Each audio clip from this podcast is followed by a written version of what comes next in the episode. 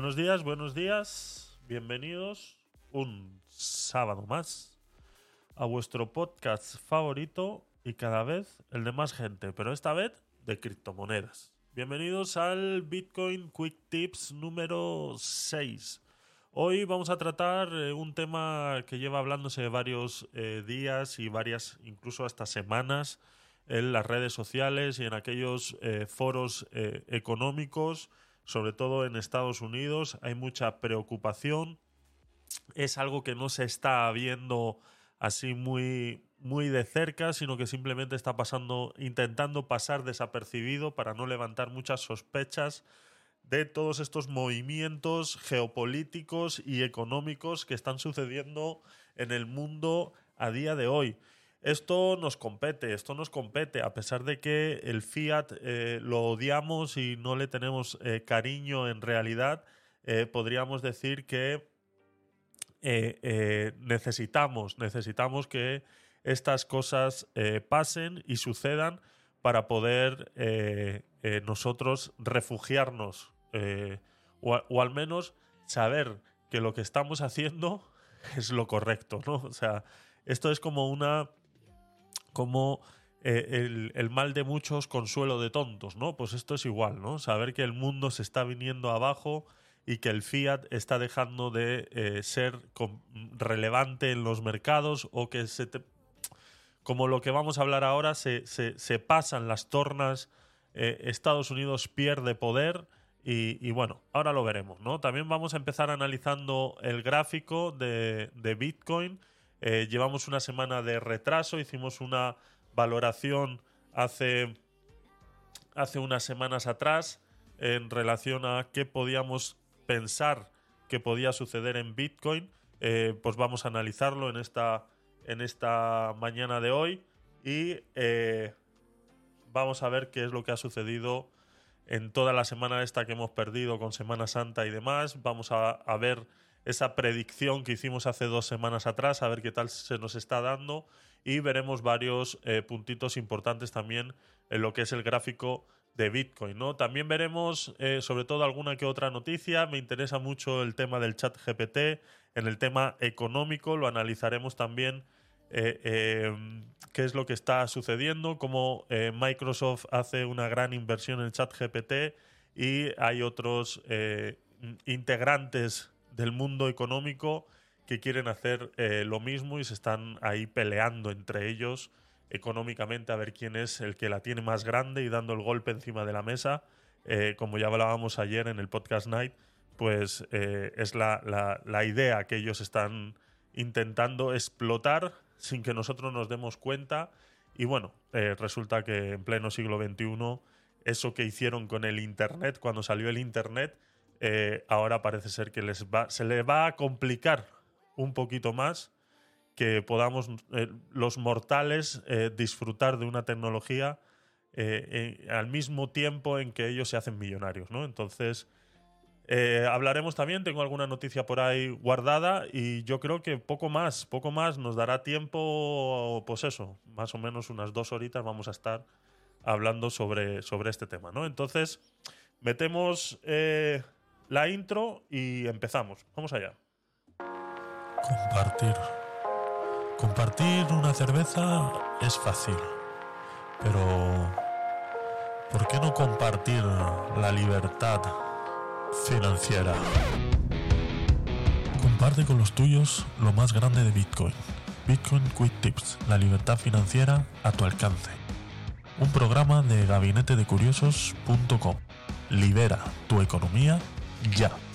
Todos los sábados a las doce y media, mediodía, hora España. Vamos a empezar viendo lo que es el gráfico de Bitcoin y em, voy a ponerlo aquí en pantalla. Si os queréis pasar por eh, Twitch, eh, lo podréis eh, ver en más detalle conmigo.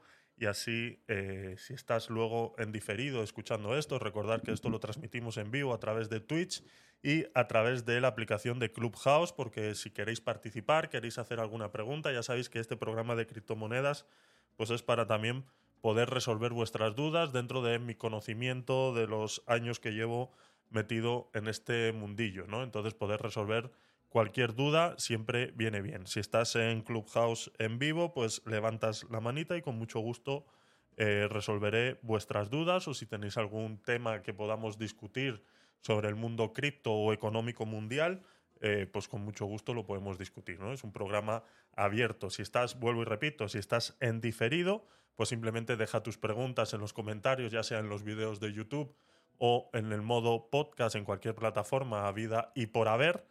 Eh, pues puedes dejar un comentario con tus preguntas y con mucho gusto para la próxima semana, el próximo sábado, eh, responderé con mucho gusto a vuestras preguntas. Aquí tenemos el gráfico ahora mismo del Bitcoin con contra el dólar. El dólar es una de las noticias que vamos a tratar dentro de unos, de unos minutos y seguro que será muy relevante toda esta información que vamos a ver ahora en el gráfico para luego tenernos una idea de que posiblemente esto en un futuro vaya a cambiar. Eh, ahora mismo el gráfico que podemos ver eh, a través de eh, Twitch es un gráfico que yo lo tengo en modo de horas, es el gráfico que yo utilizo para poder operar. recordar que aquí este, este programa más que nada se basa en poder gestionar nuestra economía y sobre todo tener una reserva de valor para el día de mañana. ¿no? Yo mi filosofía es poder tener esa reserva que eh, pues todos hemos escuchado en las noticias mundiales de, los sistemas de pensiones eh, públicas de ciertos países. Aquí, como por ejemplo en España, pues es un sistema que tarde o temprano terminará quebrando, eh, a no ser que, bueno, pues como llevan haciendo muchos años, sigan subiendo los impuestos y sigan subiendo las tasas de cotización para poder mantener la estafa piramidal más grande de la historia y más grande permitida. Eh, lo estamos viendo en Francia, los problemas que están teniendo porque están necesitando subir la edad de jubilación para que el mismo sistema de pensión pública eh, eh, no desaparezca o no quiebre. Y entonces, para mí la solución ahora mismo es, es Bitcoin, ¿no? Y yo lo utilizo más que nada como eso, ¿no? Yo lo que suelo hacer, y lo he dicho muchas veces, es el dinero que sé que no voy a necesitar y del cual no voy a tener que, echar mano eh, eh, en un futuro, pues es lo que utilizo para invertirlo en Bitcoin y eso va a ser lo que yo voy a utilizar en mi jubilación. Y como hablamos hace dos semanas atrás en el Bitcoin Quick Tips número 5, que lo tenéis en, en todas las plataformas de podcast y en YouTube, hablábamos de hacer un plan de herencia incluso, ¿no? De cómo esa parte de ese Bitcoin que puedes ir ahorrando y que puedes luego utilizar en tu jubilación, pues luego si de repente eh, tener una salida eh, eh, de escape para que tus herederos puedan luego hacer uso de ese Bitcoin que tú has tenido guardado porque pues no es tan fácil, ¿no? Está claro que esto es liberar el mercado, sacarte las cadenas del mercado tradicional, salirte de los bancos pues eh, está muy bien, es muy bonito, pero no es fácil. Hay que entenderlo, hay que saber cómo hacerlo y sobre todo tener muy claro que el custodio de tu dinero eres tú y no deja de ser eh, más nadie, ¿no? Entonces el día que el día de mañana que puedas eh, fallecer, que tus herederos puedan tener acceso a ese Bitcoin, porque no es un banco, no, no, van a poder ir a un juez y pedir permiso para acceder a tus cuentas bancarias o a tus cuentas de Bitcoin, o sea, no es posible, como ya lo explicamos en el programa pasado, ¿no? Entonces, esa es la filosofía de este programa, entonces eh, os enseño este gráfico, este gráfico que yo lo utilizo en horas, eh, lo utilizo para eh, hacer con ese pequeño porcentaje extra que yo suelo meter eh, eh, todos los meses en mi, en mi arca de, Bitcoin, pues es con el que suelo hacer un poquito de trading, ¿no? Entonces, el gráfico para hacer trading yo lo utilizo en horas y este es el, movimiento que hemos tenido desde hace eh, dos semanas, dos semanas para acá, ¿no? Hemos visto, como estábamos hablando la semana pasada, hace dos semanas, perdón, estuvimos viendo cómo estaba lateralizando, si lo vemos en horas, se ve prácticamente en un rango de entre los 28 y los 27.500, eh, hablando en dólares, ¿vale? Recordemos.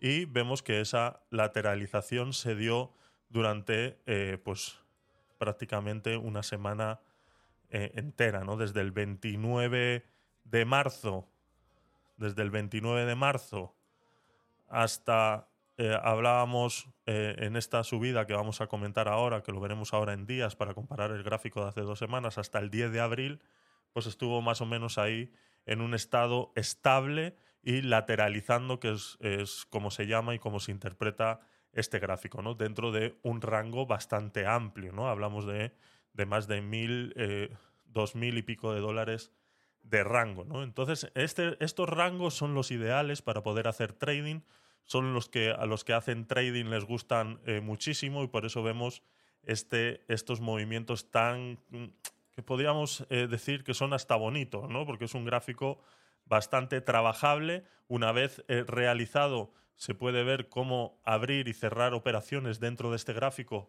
es lo más fácil, es, es lo, que, lo primero que aprendes cuando, cuando haces trading, porque si analizas un poquito, te das cuenta que, por ejemplo, el lunes 3 de abril a las 11 de la noche estaba en 27.100, pero ese mismo ese mismo día a las 2 de la mañana estaba en 28.700, ¿no? Entonces, esas, simplemente esas dos, tres horas de, rango, eh, eh, pues eh, son, fáciles, son fáciles de operar para hacer, para hacer trading, ¿no? Entonces, pues ya sabéis, la clave del trading, comprar a la baja, vender a la alta. Olvidaros de futuros, olvidaros de abrir largos, de abrir cortos, eso simplemente lo único que va a hacer es eh, poneros más nerviosos y no, y no, y no operar eh, de manera sana, ¿no? Eso ya lo dejamos para los, para los, para los gamers y los gamblers que les encanta eh, entretenerse de esa manera, ¿no? Nosotros lo que estamos intentando hacer es que nuestro dinero tenga un mayor valor el día de mañana y no esté perdiendo constantemente como pierde cuando lo tenemos en el banco. Entonces, intentar hacerlo de una manera eh, sana. Entonces, en este, este gráfico de horas, pues es lo que eh, estábamos hablando, que esta lateralización de varios días hasta que eh, rompe aquí con bastante fuerza el día lunes 10 de abril a las 3 de la tarde, además, hora española, rompe. Ya sabéis, esto lo comenté también en los Bitcoin Quick Tips hace eh, no sé si fue en el programa 3 o 4, que lo estuvimos hablando también, analizando el gráfico, que la hora 3 de la tarde en España es una hora clave, ya que es cuando abren los mercados en Estados Unidos. ¿no? Entonces, aquí es un ejemplo eh, eh, clave que el lunes 10 de abril a las 3 de la tarde, por eso, cuando aquí al menos en España, yo siempre recomiendo esperar a este movimiento a esta hora del lunes, después de un fin de semana de tener las bolsas eh, cerradas. Recordemos que aunque Bitcoin se puede operar 24 horas al día, 24/7, eh, sigue, sigue habiendo una gran parte que, de Bitcoin, de, las transacciones de Bitcoin que se generan en horario eh, comercial, ¿no? en horario de lunes a viernes, al mismo tiempo que abren las bolsas. ¿no? Por eso tenemos que tener en cuenta que las bolsas en Estados Unidos pues son las 3 de la tarde aquí cuando, cuando abren, ¿no? Entonces, siempre recomiendo que si vas a hacer alguna compra un día lunes, te esperes a las 3 de la tarde si estás en España o si no, sacas el cálculo más o menos eh, con el país en el que estés, eh, comparando con la apertura de la bolsa en Estados Unidos, ¿no? Y entonces,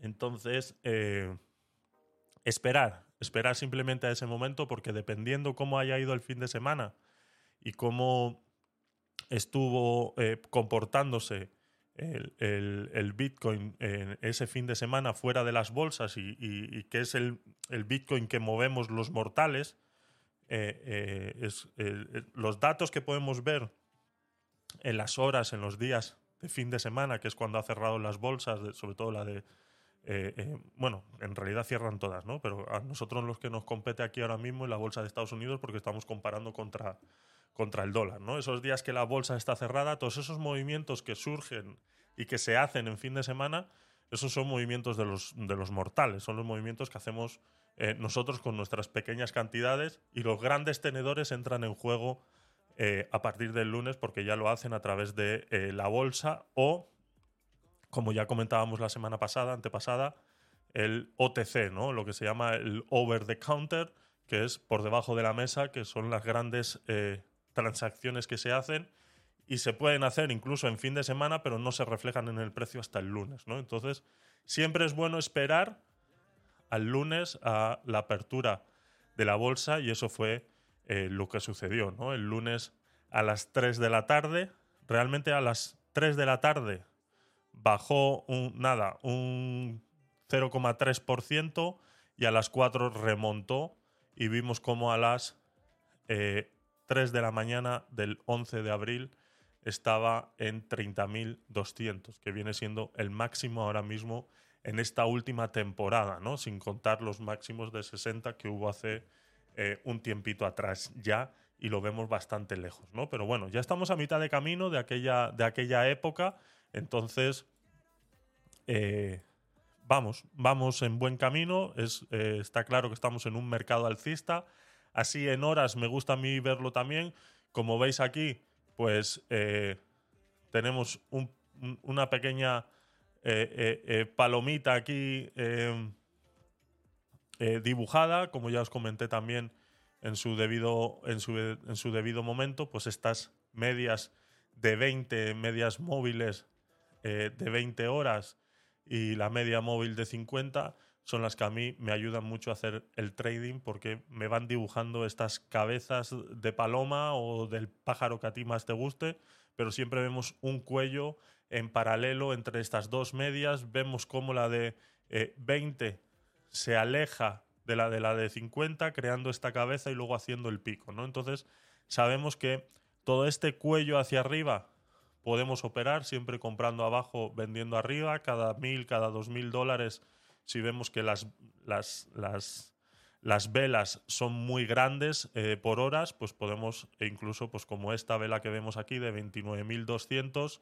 eh, llegó a 29.700, ¿no? Pues vemos 500 dólares en esta vela, ¿no? Pero vemos como en una, dos, tres, cuatro, cinco horas, si hacemos esa, esa compra después de esta pequeña lateralización aquí de cinco horas, eh, podemos que estaba en 29.000 y vemos cómo llegó a los 30.200. ¿no? Entonces, esas serían las compras ideales en el cuello, después de haber ya visto que esto eh, pintaba para arriba después de las 3 de la tarde del, lunes, eh, sería haber comprado aquí abajo, haber vendido aquí arriba en el momento que hay una pequeña lateralización y vemos que el precio se intenta eh, oponer a esa subida, vemos bastantes mechas muy largas, intentando rebota el precio eh, con bastante presión arriba y se devuelve en esta vela de las 7 de la tarde del 10 de abril.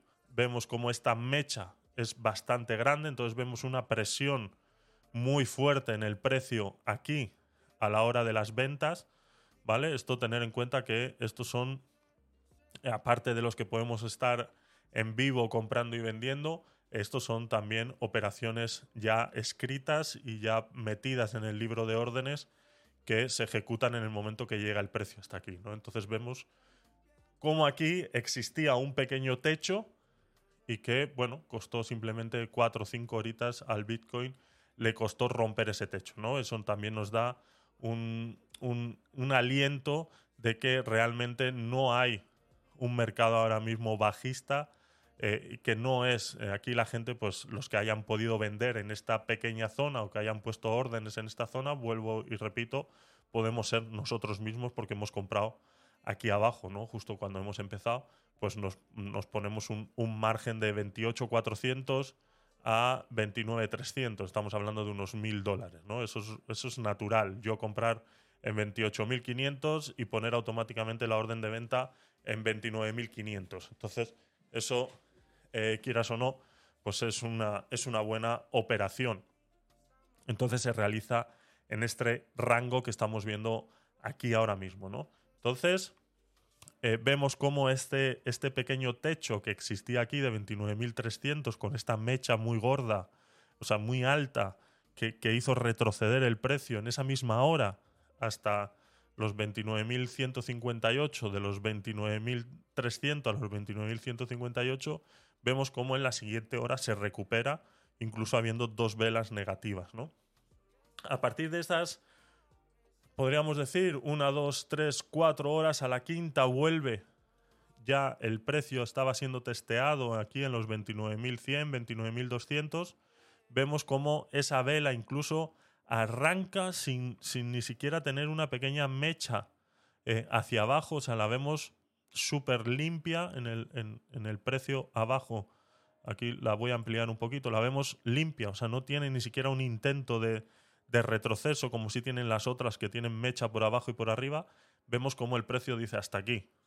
Y entran todas las órdenes que seguramente han entrado al ver esto pues se han empezado a entrar órdenes en este mismo rango viendo esto, ¿no? Por eso tenemos que tener en cuenta que cuando analizamos el, gráfico de cualquier criptomoneda y sobre todo la de, la de Bitcoin, porque es la que utilizamos como reserva de valor, tenemos que analizar que esto simplemente los mercados son de emociones, es un mercado de eh, análisis y sobre todo emocional este análisis que estoy haciendo yo no me lo estoy inventando, simplemente es algo lógico que podemos ver ya habiendo pasado el, gráfico. O sea, esto no lo podemos adivinar, simplemente es el mood de la gente, cómo se encuentra en ese momento y cómo reaccione a esos estímulos que nos está dando el precio en ese momento. Entonces, eh, a, toro pasado todo es muy fácil, ¿no? Entonces, cuando te encuentras en esta situación y no estás viendo que esto esto, todo lo demás que sigue después de esta vela, sucede, simplemente es mm, el mood, ¿no? Es, el ánimo que tú tengas en ese momento de creer y de confiar que Bitcoin en ese momento va a subir. Puede pasar completamente lo contrario. Puede ser que el mood ese día sea contrario a lo, que, a lo que estás pensando tú y no estés en sintonía con el resto del mundo que va a comprar eh, Bitcoin en ese momento. ¿no? La idea es estar en sintonía. Por eso los análisis gráficos son orientativos y son una manera de poder entender el mood que existe en el resto del mundo y los que te rodean y pueden, por eso existen muchos grupos eh, de criptomonedas, tanto en Telegram y todo esto, que, van soltando eh, estas pildoritas como las que estoy diciendo yo ahora, y eso, quieras o no, va convenciendo a la gente. Eso a mí no me gusta hacerlo, porque vuelvo y repito, eso es algo muy personal, es algo que la decisión la tiene que tomar cada uno. Yo simplemente te estoy dando unos datos de cómo más o menos interpretar el gráfico, ¿no? De qué estoy viendo yo en el gráfico y sobre todo a toro pasado. O sea, ya eh, viendo a verlo pasada es mucho más fácil que intentar hacerlo en vivo y en directo. Hay muchos canales de, sobre todo en Twitch, que hacen eh, trading en, en, vivo y bueno, pues quieras o no, eh, si sacaríamos un, una media de, los aciertos o las ganancias que, puedan tener, vas a ver que en realidad no es eh, 100% eh, eh, factible seguir esas indicaciones porque no estás en la misma situación en la que pueda estar el trader ese que esté haciendo esas, esas, esas compras y esas ventas en ese momento. ¿no? El, el, único que sabe en qué momento y en qué mood se encuentra eres tú. Entonces tú eres el que tiene que tomar las decisiones. El trader, por ejemplo, eh, que esté ahora mismo en vivo, en Twitch o en cualquier otro canal de estos en vivo, que, se les ve haciendo trading en, en, vivo, igual es dinero que no es ni siquiera de ellos, o igual es un dinero prestado, es un dinero que no, que no lo quiere, que no lo necesita, es un, igual es hasta ficticio ese dinero que están, que están utilizando ahí, ¿no? Entonces, comprar a un precio, vender a otro y perder, pues igual les da exactamente igual, ¿no? Pero tu dinero es tuyo, tú eres el que sabe lo que tiene, lo que, tiene que hacer. Y bueno, perderlo, a ver, eh, decimos, decimos perder porque eh, si lo hacéis como os he estado enseñando yo todos estos programas, eh, realmente perder no pierden, ¿no? Lo único que has comprado a un precio y has vendido a otro. En ese momento es una pérdida de valor de tu, de tu Bitcoin, ¿no? Pero el Bitcoin lo sigues teniendo. Si el día de mañana sube, o sea, perder dinero como tal no has perdido, simplemente que esa transacción, ese, ese trading eh, eh, eh, no, te ha salido, no te ha salido a ganar, ¿no? Pero por eso digo que eres tú el que tiene que tomar esa decisión y el que tiene que estar muy seguro de lo que está haciendo, ¿no? Entonces, cuando vemos estas cuatro o cinco velas que están así regulándose en el precio, que están intentando incluso ir hacia abajo, pero vemos como también esta roja que vemos que, cerró en, pérdidas eh, eh, con la vela anterior, vemos que tiene también una mecha muy larga hacia, por debajo. Eso quiere decir que el precio también hay muchas compras que están intentando ir en contra de esto, ¿no? Pues este es el momento en el que tú compras y luego pues ya vendes cuando vuelves a ver que está sucediendo algo parecido a esto está sucediendo aquí arriba, ¿no? Y luego ya pues cuando ves que se alarga en el tiempo, pues es momento de parar o de intentar entrar en estos momentos que ya son un poco más críticos porque el tiempo es muy corto, ¿no? Entre unas y otro movimiento es muy corto, ¿no? Y esto es lo que le llamo yo la cabeza de la paloma y luego cuando cierra aquí es el pico. Se suelen cruzar las dos medias de 20 y de 50 se suelen cruzar y normalmente pues suele haber un, un mismo gráfico como este pero hacia abajo. Si vuelve a suceder este mismo gráfico como hacia abajo, pues deberíamos esperar a que llegue otra vez a los niveles estos de aquí para volver a empezar a intentar comprar, ¿no? Eso es todo el tipo de trading que yo hago, no hago más. No intento ni siquiera eh, hacerme millonario con esto. Simplemente es una pequeña parte que a mí, eh, digamos, que me sobra y con el que eh, voy aprendiendo con todo esto. ¿no? Si hubo una época en la que hice trading un poco más agresivo, en el que pues hacía intradía, compraba por la mañana y y vendía por la noche independientemente del precio que tuviera y bueno, pues luego sacabas la media mensual y más o menos eh, estabas ganando un 1, 2, un 3% a lo mucho, podías llegar a ganar eh, todos los meses de ese dinero, ¿no? Pero un 3% pues tiene que ser una cantidad muy grande para que parezca que al final eh, merece la pena estar todos los días ahí metidos, ¿no? Y luego pues a futuros también estuve probando hace mucho tiempo, pero al fin y al cabo eh, eh, no vives. Eh, pierdes, pierdes la vida porque te pasas todo el día viendo gráficos y cada vez que baja un poquito te pones nervioso y terminas mal vendiendo y terminas, o sea, al final no es no es, no es interesante vivir así tampoco, ¿no? Por eso, después de ya de, de, casi 10 años de estar metido en las criptomonedas, pues la clave que, para lo que yo las utilizo es eso, ¿no? Si ponemos el gráfico en días, como estuvimos analizando hace dos semanas atrás, aquí podemos ver el pequeño eh, dibujo que hicimos, ¿vale? Sobre este eh, eh, hombro, cabeza, hombro, que, que, es muy clásico en las criptomonedas, ¿vale? Teníamos el hombro aquí y estaba empezando la cabeza y vimos cómo este gráfico lo hicimos hace dos semanas, entonces hace dos semanas, em, esta semana, esta semana, esto fue el sábado 1, el sábado 1 de abril, hicimos, hicimos este, esta predicción, entonces si la buscamos aquí, sábado 1 de abril, a ver, estábamos aquí, en esta vela de aquí, ¿vale?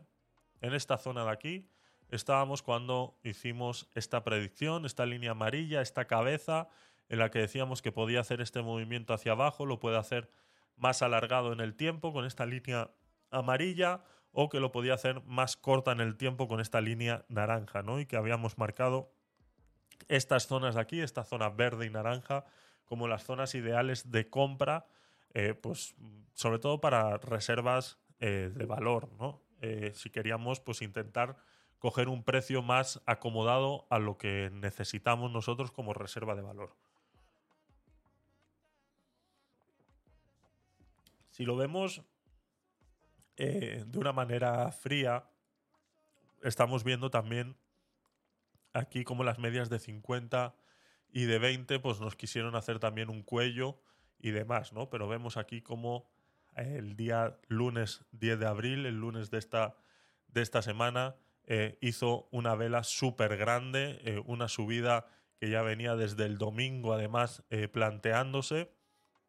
Le dimos la vuelta al gráfico el fin de semana, que estaba el viernes, cerró en negativo en, las bolsas el Bitcoin. El fin de semana le dimos la vuelta a esa, a esa cifra y bueno, pues cuando llegaron los grandes tenedores a abrir la bolsa en Estados Unidos, pues quieras o no, eh, eh, vieron que ese precio estaba al alza y entonces ahí todo el mundo se puso a comprar y sucedieron estas últimas velas de esta última semana que llevamos prácticamente en ganancias y en subida y ha subido desde los 27.800 del domingo, ha llegado a estar en los 30.900, ¿no? Entonces, como decía antes, estábamos a mitad de camino.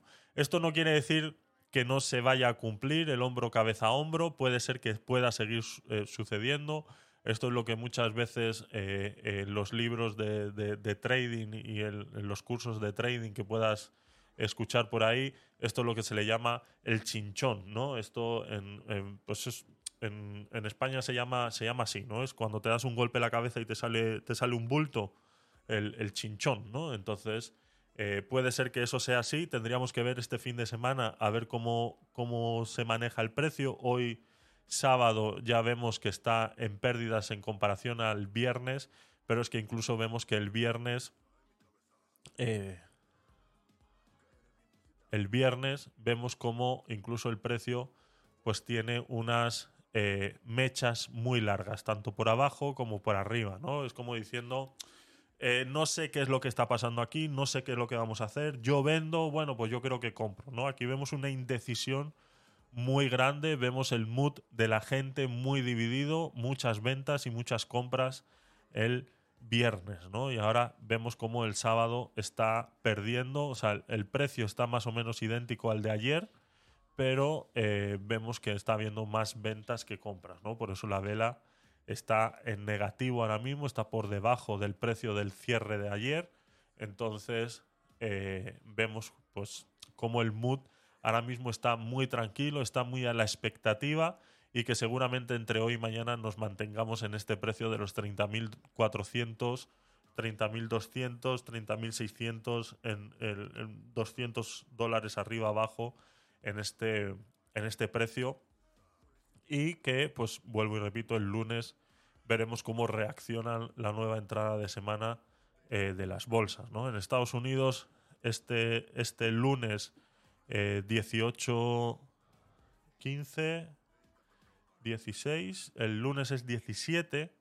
Bueno, pues para el 18 de abril incluso esperaríamos el lunes, porque para el 18 de, abril hay nuevas eh, revisión de las tasas de intereses para lo que son las hipotecas y demás en Estados Unidos. Vemos cómo hace, eh, ya anunciaron cómo lo vamos a ver ahora, las nuevas eh, tasas de intereses en Estados Unidos. Vamos a analizar una tabla que tenemos datos desde 1990 hasta el día de hoy, cómo ha ido fluctuando esa, esa tasa en Estados Unidos y eso nos abrirá la discusión de la noticia que os quiero traer en relación a Estados Unidos y China, ¿no? que hablaremos ahora dentro de un ratito. En el precio de Bitcoin, por eso decía que tenemos varios, eh, varios datos aquí.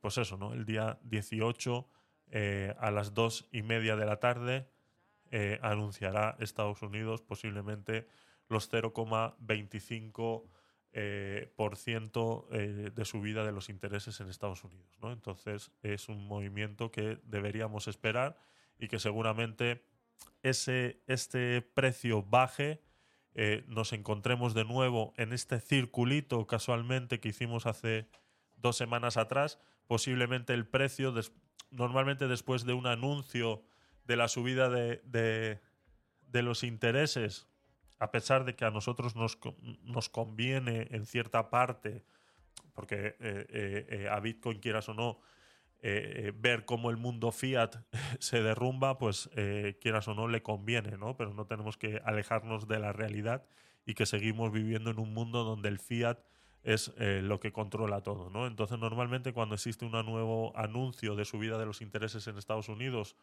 el precio del Bitcoin baja, vemos como mucha gente saca eh, dinero del Bitcoin para poder pagar esos intereses, nuevos intereses, sobre todo en las hipotecas y sobre todo en los préstamos personales, esa nueva subida de intereses, vemos cómo se recapitaliza todos esos préstamos que pueda tener la gente, se recapitalizan nuevamente y eh, se recapitulan nuevamente y vemos cómo ese, ese extra, pues ellos lo solventan eh, sacando ese dinero de Bitcoin y metiéndolo en el mundo fiat para volverse a quedar even, ¿no? Quedarse eh, como estaban antes de la subida de esos intereses, ¿no? Poder suplir esos, esos, esa subida de intereses eh, con lo que tengan reservado en Bitcoin y que seguramente pues, eh, sean de ganancias que, que, tuvieran en Bitcoin, ¿no? Porque ahora mismo estás todavía a tiempo de poder...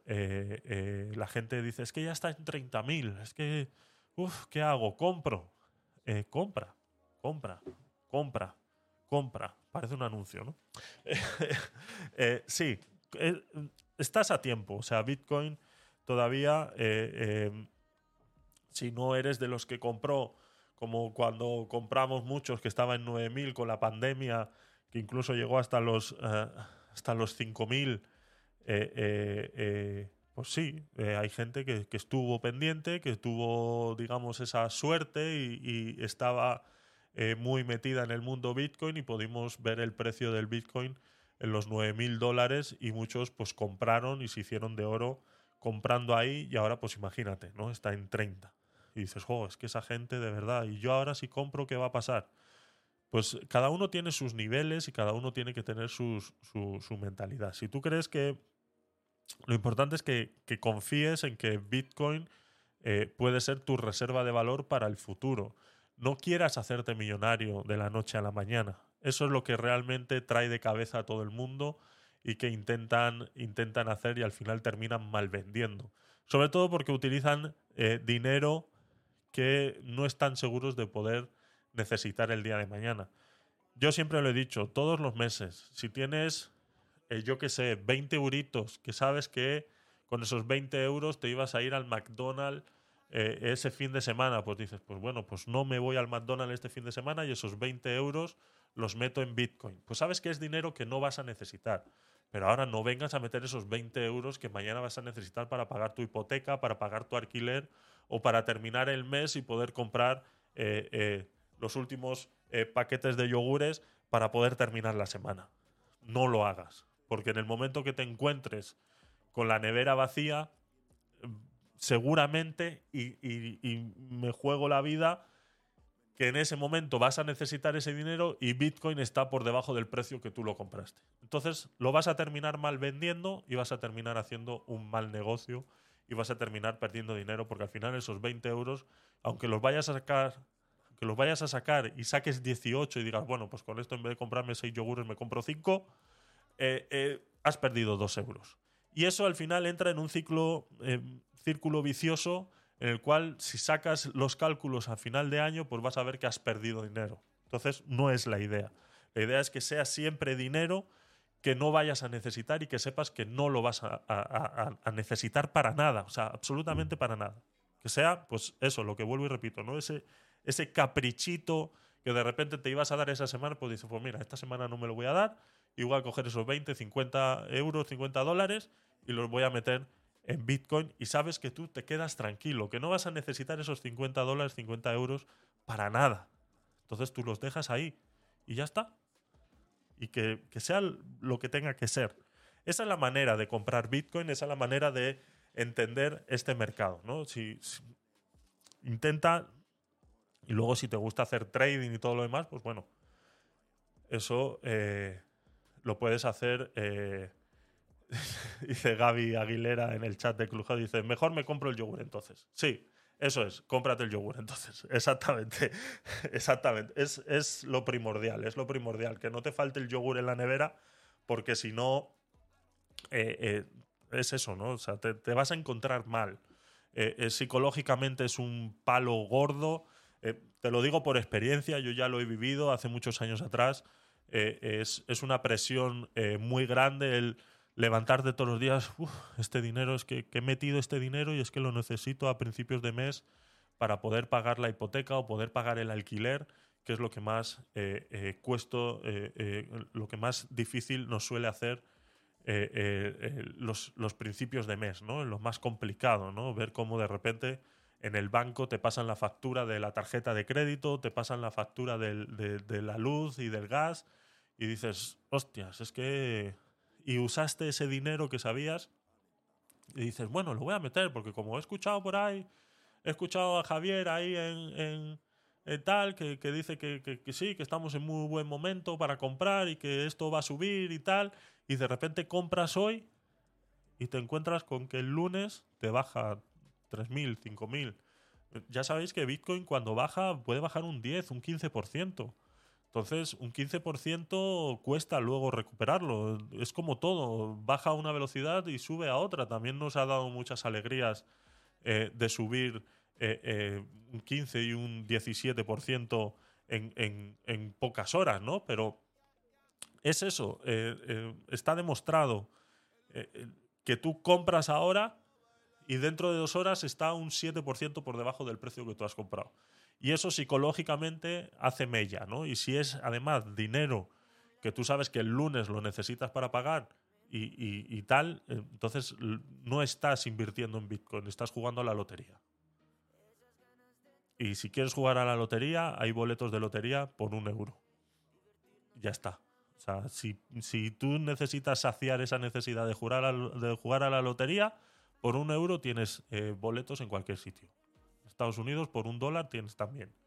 Entonces, mm, eso no es invertir en Bitcoin. Eso no es invertir en criptomonedas. Eso es jugar a la lotería. Eso es comprar hoy y decir, a ver si el lunes está por encima que lo necesito para pagar el, paquete de yogures. Entonces, creo que con eso eh, se queda claro y esa es la, filosofía de este, de este programa y lo que yo quiero enseñaros con toda esta, con toda esta información. Si lo comparamos en, estábamos con, el tema de, días, habíamos marcado esta zona de aquí para poder realizar esas compras importantes. yo suelo tener ya órdenes abiertas eh, en esta zona de aquí, tengo órdenes puestas para que si el precio llegara a estas zonas de aquí, poder comprar. Eh, yo mm, tengo, eh, lo he explicado muchas veces a través de la aplicación de Relay, por si no la conocéis, es la aplicación que yo utilizo para comprar eh, criptomonedas, para comprar Bitcoin en realidad, que solamente se puede comprar Bitcoin y comprarlo de manera recurrente. Eh, yo tengo aquí, esto es una aplicación móvil en la que enlazas con tu cuenta bancaria y tú generas una transferencia en tu cuenta bancaria periódica y eh, de la cantidad que quieras y periódicamente compra independientemente de cómo esté el precio compra, ¿no? Pues tú sabes que, vuelvo y repito, pues de tu salario todos los meses pues puedes sacar 50 euros. Pues tú creas una transferencia, eh, eh, una transferencia eh, periódica, 50, 50 euros todos los meses, creas una transferencia periódica a esta aplicación y esta aplicación te genera la compra automáticamente de esos 50 dólares, ¿no? Yo tengo eso ya estipulado con X cantidad y luego tengo otro otro dinero reservado para crear esas compras que yo genero por debajo en estas, en estas marcas. ¿no? Estas marcas que yo tengo aquí, tengo varias compras puestas y que si llegara el precio a este nivel, pues se compraría. Es un nivel eh, que a mí me agrada eh, comprar eh, por hacerle caso a lo que estamos hablando del, del gráfico este, el hombro cabeza a hombro, pues tengo varias compras aquí puestas en el tiempo y que si llegara aquí, pues automáticamente se compraran, independientemente de las recurrentes que tengo y que realizo con la aplicación de Relay. Y que bueno, ahora un hashtag ad que voy a agregar aquí. Si utilizáis esta aplicación, tenéis la opción de, eh, os interesa utilizarla, hay una parte en la que podéis meter un código de referido y si ponéis el código de referido Tecnopolit, que es mi nick en todas las redes sociales, pues eh, os hacen un descuento de un 0,5% en eh, los fees, ¿no? En las tasas que eh, generan, ¿no? Entonces estamos hablando que normalmente la tasa, si la transferencia es por debajo de 100 dólares, de 100 euros, perdón, la tasa es, es del 2%, si metes mi código sería del 1,50, si lo haces por arriba de 100 ya te baja otro 0,5, entonces al final se quedaría en un 1%, simplemente se quedaría relay de esa compra, ¿no? Entonces, eh, si utilizáis esa, esa, esa opción de utilizar mi nick y mi código de referido, que es Tecnopolit, lo podéis utilizar en la aplicación, pues eh, eh, os ahorráis ese 0,5% y de esa manera también estáis apoyando este, este programa. ¿no? Os dejo por aquí el enlace en el chat de Clubhouse y en el de eh, Twitch para que le echéis un vistazo. Y bueno, luego tengo por aquí también eh, las promos de Relay. Ahí la tenéis. Un 0,5% utilizando el código de Tecnopolit. Copy link. Pegamos por aquí también para que lo tengáis a mano y le echéis un vistacillo. Hashtag ad. ¿Vale? Eh, formo parte del squad de, eh, Relay. Eh, si tenéis algún problema con la aplicación o no sabéis cómo utilizarla, escribirme directamente, ya sea por Telegram o cualquiera de mis redes sociales, que ya sabéis que me encontráis como Tecnopolit. Si no sabéis dónde encontrarme, a través de la web de gabinetedecuriosos.com, que es la web de, este, de todos los programas que realizo tanto en Twitch como en Clubhouse, eh, podéis eh, encontrar todos los enlaces que tenéis ahí. Tenemos un grupo de Telegram que te invito a que eh, te, puedas, te puedas unir. Os lo pongo también por aquí en el chat para que os podáis unir al club de Telegram en el cual pues hablamos de, de, muchas cositas, ¿no? Sobre todo política, noticias mundiales, cositas que pasan en España y en el resto del mundo. Os invito a que os unáis ahí. Si no os queréis unir y queréis hacerme alguna pregunta, pues buscarme en Telegram como Tecnopolit y con mucho gusto pues eh, os atiendo sin ningún, vamos, sin ningún problema. Con mucho gusto eh, os ayudo en lo que sea necesario. Y si es a través de la, algún problema que podáis tener con la aplicación de Relay, pues tres cuartas partes de lo mismo. Tengo, eh, como formo parte del, del squad eh, de, Relay, pues tengo eh, los enlaces directos con los con los eh, atención al cliente y además normalmente solemos hacer una reunión mensual con el dueño de, Relay y le comentamos pues, pues ciertas cositas y hacemos que la aplicación funcione de mejor manera, ¿no? Entonces eso también es un pequeño respaldo para todos aquellos que os queráis iniciar en este, en este mundillo, pues que lo hagáis de la manera más sana y sobre todo más segura, ¿no? Y Relay, pues quieras o no, es la aplicación que yo utilizo y es la aplicación que os voy a recomendar siempre y cuando lo deje de hacer os lo avisaré también para que no estemos todos en la misma sintonía. Y lo que estaba diciendo, gabinetedecuriosos.com es la web donde vas a encontrar pues, todos los enlaces a todas las noticias que solemos tratar tanto en los podcast night como en los Bitcoin Quick Tips y luego también videos y el canal de YouTube y todos los eh, accesos a eh, los podcasts y todo lo demás que grabamos. Así que os invito a que os paséis por ahí, gabinetedecuriosos.com. Porque no limón al aguardiente,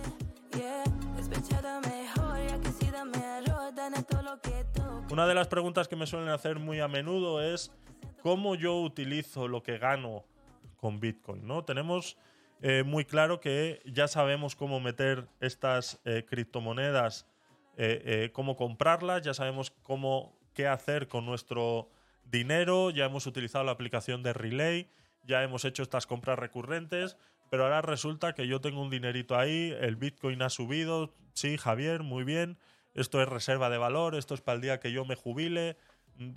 Cojonudo, tío, eh, te agradezco toda esta información, pero es que yo hoy me quiero dar un caprichito y es mi cumpleaños y quiero utilizar estas poquitas ganancias que tengo ahí en Bitcoin, las quiero utilizar.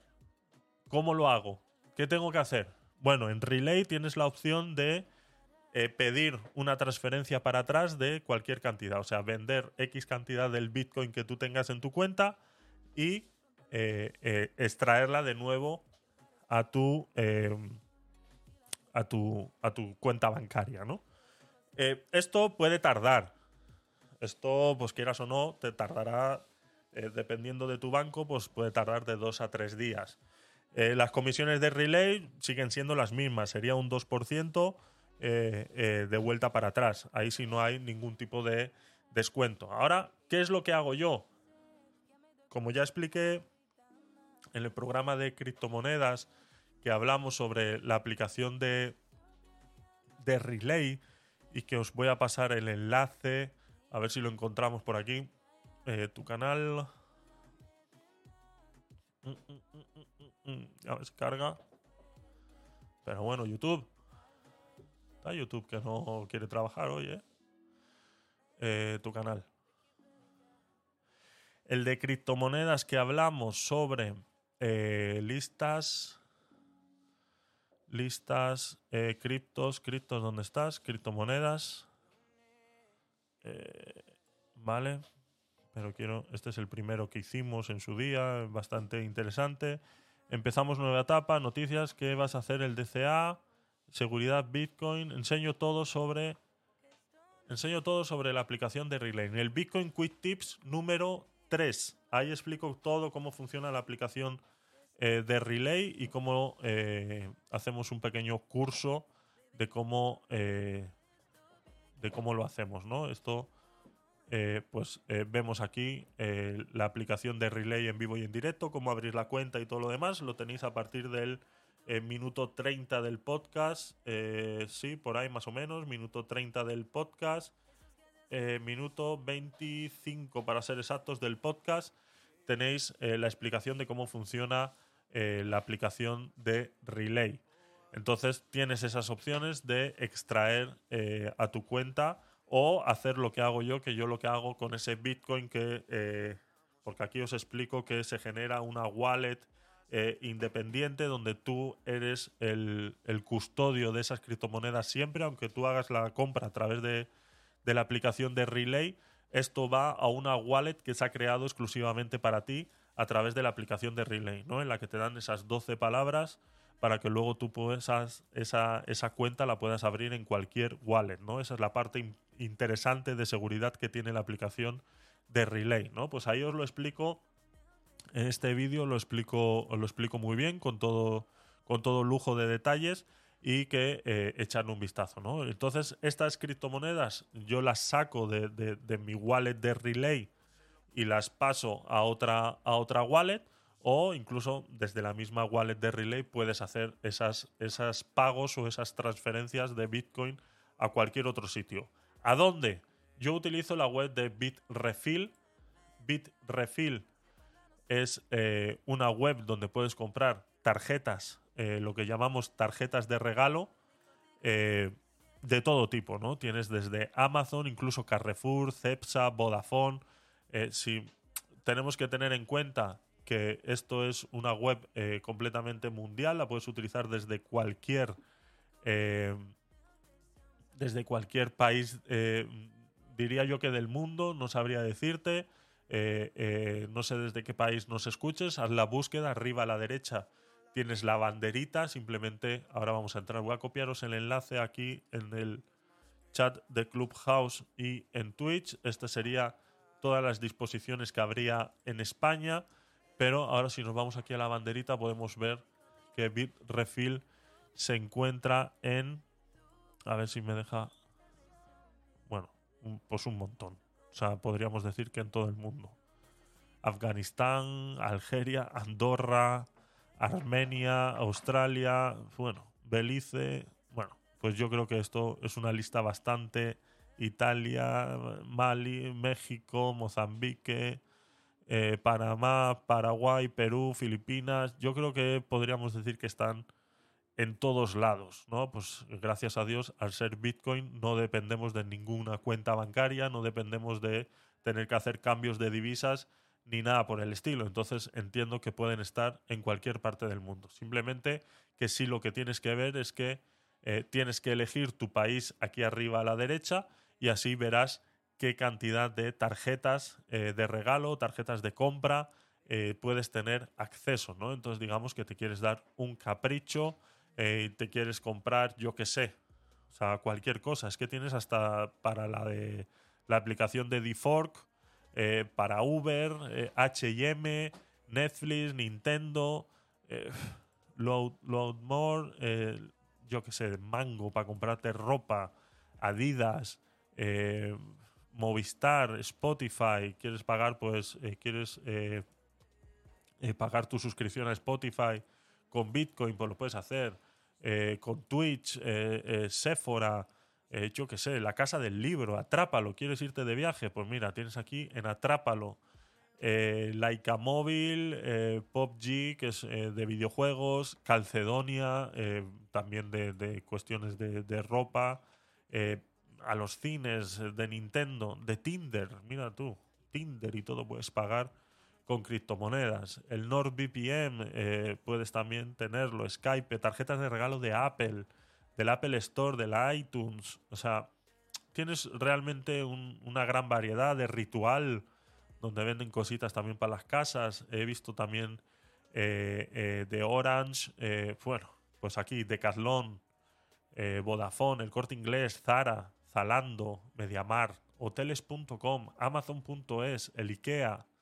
Pues bueno, pues aquí tienes de todo, incluso para hacer eh, la compra mensual ese mes, eh, pues quieras o no, o un caprichito o lo que sea, pues eh, siempre vendría bien hacerlo con Bitcoin, ¿no? Y entonces esto es tan fácil como entrar aquí, elegir de qué valor queremos la tarjeta de regalo, pues algunas tienen unos límites ya establecidos y te dices pues de 50 euros, eh, de 100 euros y aquí te dice el precio estimado, ¿no? El 0,00361153 en Bitcoin. Le das a añadir al carrito, te dicen dónde tienes que depositar ese Bitcoin, haces la transferencia de Bitcoin y te dan tu tarjeta de regalo que luego te vas tranquilamente al IKEA y la puedes utilizar, ¿no? Te dice que eh, eh, aquí pues lo puedes hacer con Bitcoin y lo puedes hacer con cualquier criptomoneda. Como nosotros lo que compramos únicamente y exclusivamente ahora es Bitcoin, pues eh, os lo explico de esa manera, ¿no? Pero aquí puedes utilizar Ethereum, Litecoin, Dash, eh, Dogecoin, Litecoin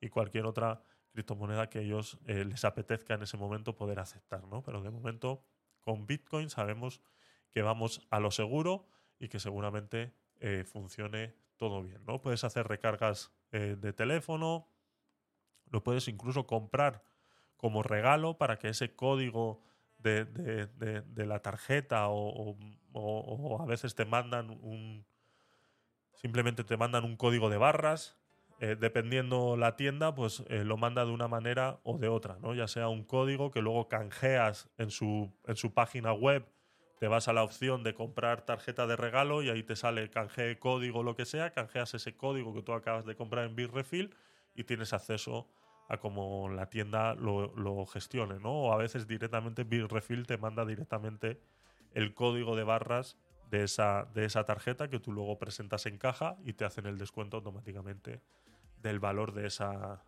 de esa tarjeta, ¿no? Entonces es una manera útil de poder utilizar y no pasar por el banco nuevamente y que puede tardar varios días o tienes que pagar ciertas, ciertas comisiones eh, a la hora de traer tu dinero nuevamente a, a lo que es eh, eh, euros o, dólares dependiendo dependiendo de dónde nos estés escuchando, ¿no?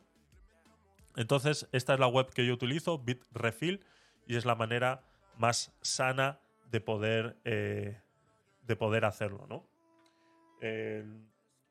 Vamos a seguir. vamos a ver ahora el tema de, de- de las noticias. Vamos allá.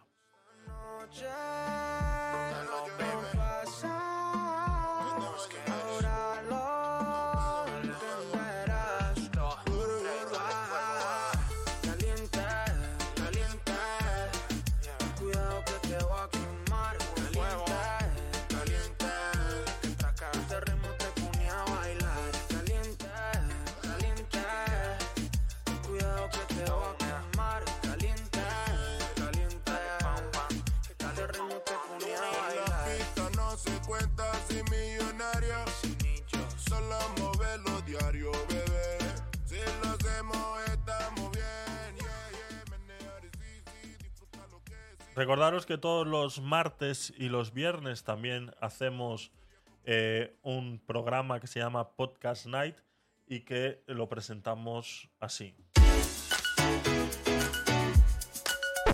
Podcasts de noticias hay muchos. Como Podcast Night, ninguno. Bueno, este. Con mucha actualidad, un poco de ciencia, con algo de tecnología y con mucha opinión. Un programa de gabinetedecuriosos.com, hecho con nocturnidad y alevosía, pero sobre todo con mucha nocturnidad. Todos los martes y los viernes a las 10 de la noche, hora España. Ahí tratamos todo, todo tipo de noticias, eh, ya sean eh, políticas, económicas, sociales y culturales de España y el mundo. Y en estos días estábamos hablando de esta noticia que quería yo desarrollar y que dimos una pequeña pincelada en el podcast night del martes o en el de ayer. En el de ayer fue, correcto, ayer viernes dimos una pequeña pincelada de este nuevo eh, tema y cosa que está pasando muy desapercibida y que no yo creo que o no nos quieren eh, dejar ver o están intentando tapar con eh, eh, pro- columnas de humo ya sea con con cómo, cómo lo digo eh, eh, pues eso, ¿no? Tener a, Donald Trump que si lo detienen, que si no lo detienen, que si lo van a meter preso, que si no, que si pagó o no pagó a esta actriz porno.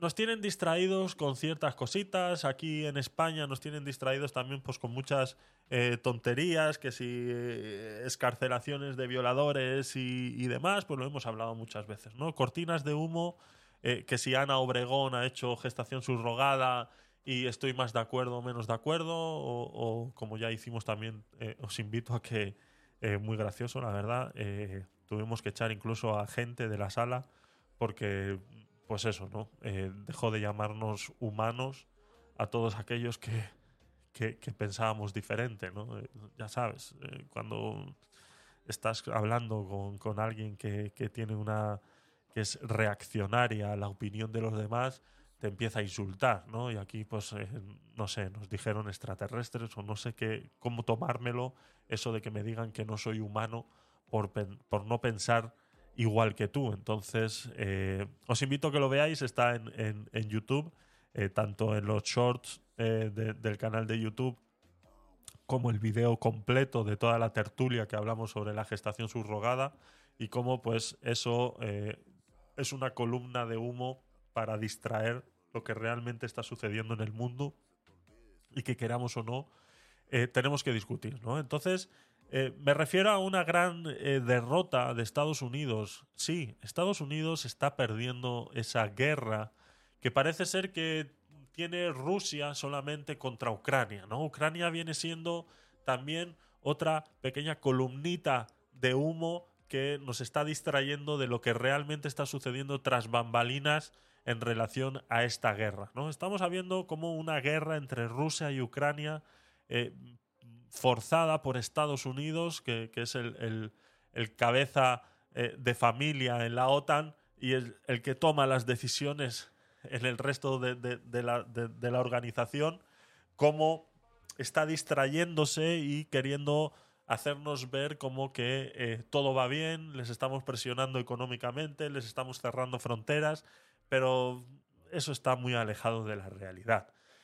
Estados Unidos, nos guste o no, está perdiendo, está perdiendo y ya no sea, ya no sea por la guerra de, Ucrania eh, eh, físicamente, ¿de acuerdo? O sea, no me estoy refiriendo a que físicamente estén ganando eh, o perdiendo Estados Unidos la guerra que está sucediendo en Ucrania, no, sino que está perdiendo la guerra frente a Rusia y frente a China que están dejando el futuro del petróleo en manos de Arabia Saudí.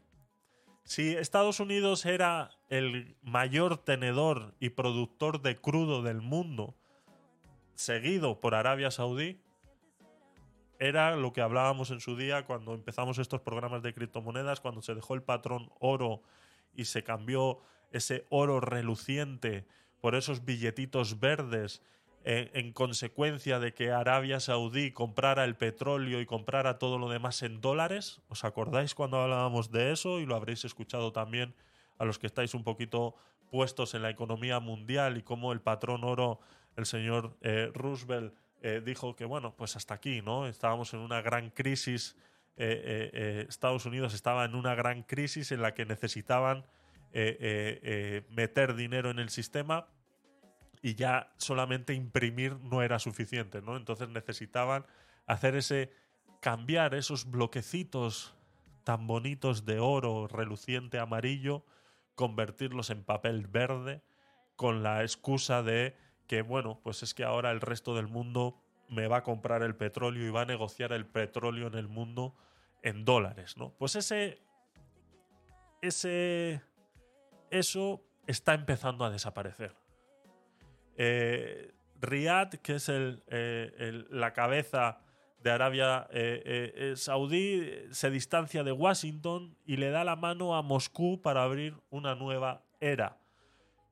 Estados Unidos está perdiendo el porcentaje amplio en venta de crudo, ya que está dejando de ser, en los últimos 25 años para acá, está dejando de ser el gran productor. ¿no? Dice, hace solo tres años, cuando las relaciones petroleras y diplomáticas dentro de la OPEP eh, se comenzaron a despedazar, eh, disputas entre Irán, Rusia, con Arabia Saudí y sus aliados, Estados Unidos encontró jugando un papel de pacificador y de equilibrio en el mercado del petróleo. Estados Unidos no solo era la primera potencia del mundo económica, sino que también era el mayor productor de crudo del planeta y su buena relación con Arabia Saudí era clave para la estabilidad del mercado del petróleo. Sin embargo, estas buenas relaciones entre Riad y Washington no solo han llegado a su fin, es que además Arabia Saudí se ha acercado mucho a Rusia y uno de los grandes enemigos de Estados Unidos, no nos olvidemos. Esta es una historia curiosa cuyo desenlace puede ser vital para todos los ciudadanos del mundo, puesto que el precio del petróleo parece estar en juego. Según revela la agencia Bloomberg, la alianza petrolera entre Arabia Saudí y Rusia tiene el potencial de causar todo tipo de problemas a la economía estadounidense. La economía global e incluso a la campaña de reelección del presidente Joe Biden, si este se llegara a lanzar y llegara a, hacer absolutamente algo, eh, hace que la decisión de la OPEP de este mes de reducir la producción de crudo por segunda vez desde que Biden eh, voló a Arabia Saudí el verano pasado en busca de un aumento, puede ser solo el comienzo. Ese anuncio del 2 de abril que sucedió y que elevó los precios del petróleo en alrededor de 5 dólares por barril, ya deja entrever que los eh, riesgos de recesión son mayores de lo que hubieran sido de otra manera. Porque a los consumidores que necesitan en mayor medida la energía les quedará menos renta disponible para gastar en otras cosas. La inflación, por ende, será más alta. Mientras tanto, el presidente ruso, Vladimir Putin, obtiene un tesoro de guerra más grande. Para financiar su ataque a Ucrania, por ende, hacer lazos con Arabia Saudí está eh, más que previsto. Pero lo más significativo es lo que dice el movimiento de la OPEP sobre el camino probable de los precios del petróleo en los próximos años. Arabia elige a China para negociar con Irán. Aquí es donde entra en el juego China, ¿vale? No solo Rusia ha vencido en esta batalla diplomática a Estados Unidos, sino que China también empieza a cobrar mayor relevancia en este campo y es visto cada vez más como una especie de mediador que puede resolver los conflictos. Esa es la parte de China que nos están haciendo ver en todas las noticias y todos los medios de comunicación. Hemos visto cómo Pedro Sánchez ha cogido su preciado avioncito y se ha viajado a China a reunirse con Xi Jinping y hacer pues esos tejemanejes, ¿no? Parece ser que China es el mediador del mundo ahora mismo. No nos olvidemos quién es China, ¿de acuerdo? Que aquí estamos blanqueando eh, cosas y problemas muy grandes, ¿de acuerdo?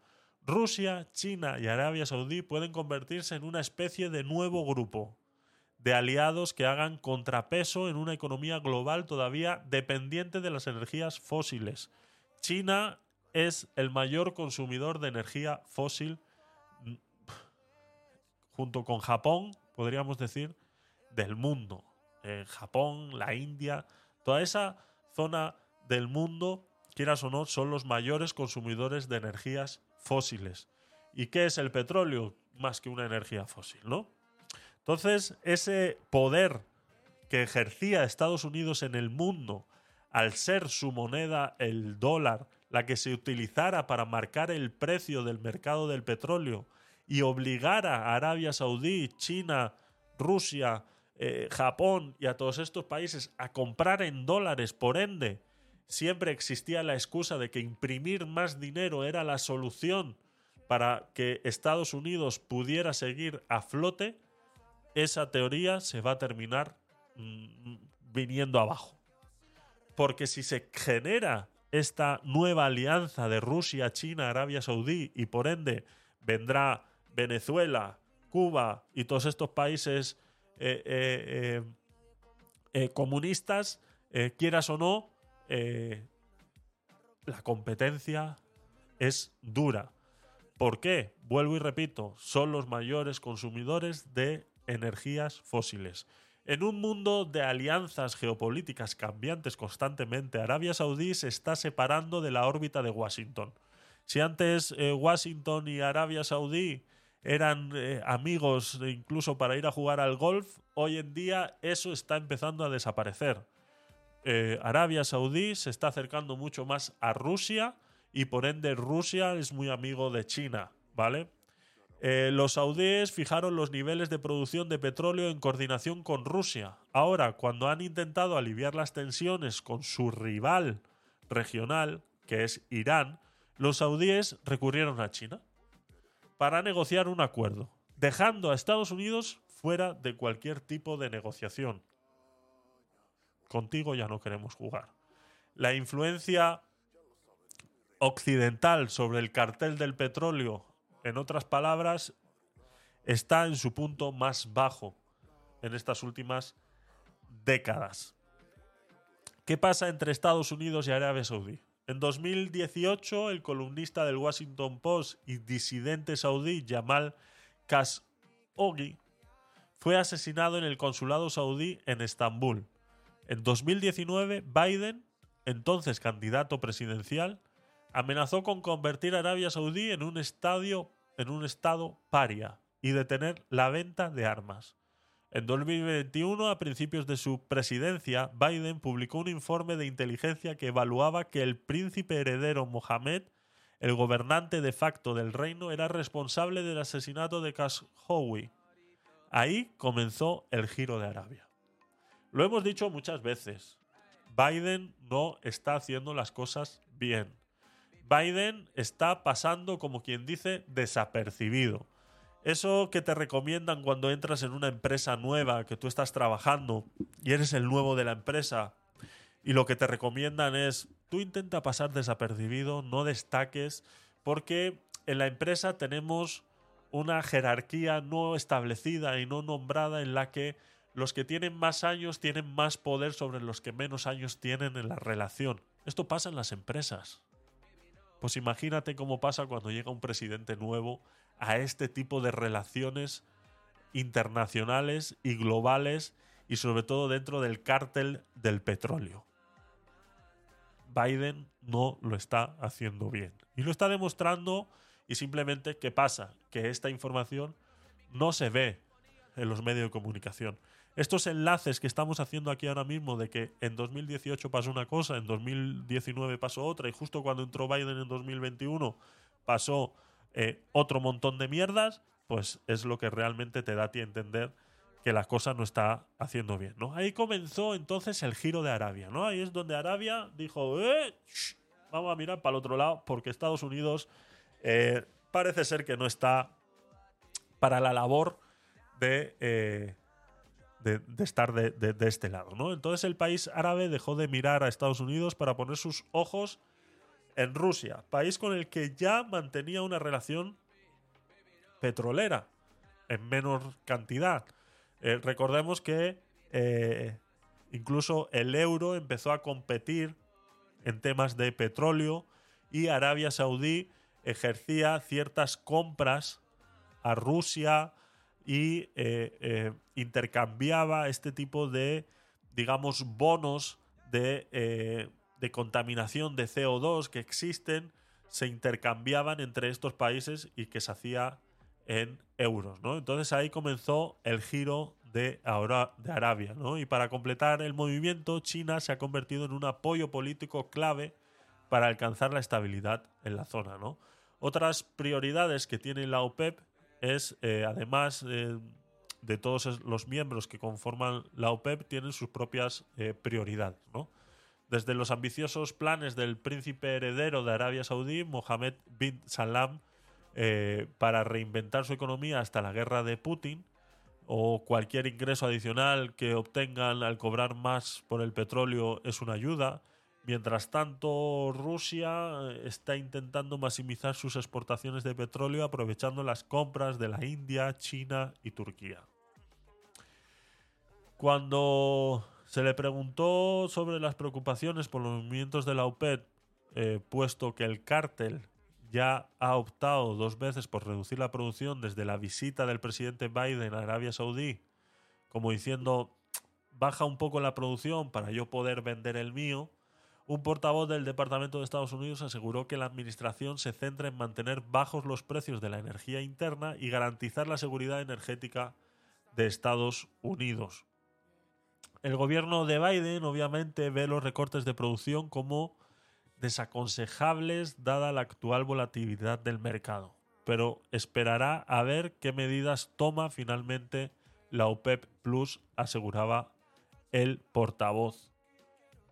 Mientras tanto, la amenaza de la industria del fracking, que hemos hablado también alguna vez, eh, esta tecnología que aquí en España está, está prohibida y está muy penalizada, pues en Estados Unidos se utiliza eh, mucho, ¿no? Sigue siendo eh, solo eso, ¿no? Una industria eh, en amenaza, ¿no? Una amenaza que no se materializa porque los frackers y los productores americanos están más concentrados en repartir dividendos que en expandir su negocio.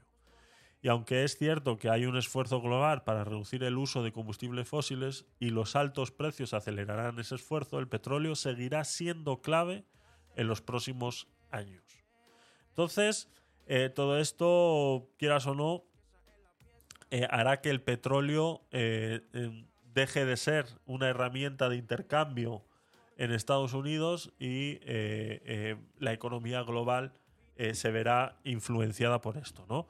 Un menor eh, suministro de petróleo y precios más altos son malas noticias, está claro, ¿no? Los principales exportadores son los grandes eh, ganadores, eh, por supuesto, claro, a ver, pero bueno, pero estos países que producen mucho petróleo conforman una cuota pequeña de la economía global. Muy pocos ganan mucho, ¿no? Ese es el mal eh, del millonario, ¿no? Que muy pocos ganan mucho dinero, mientras que muchos pierden un poco. El resultado agregado es una economía global que sufre.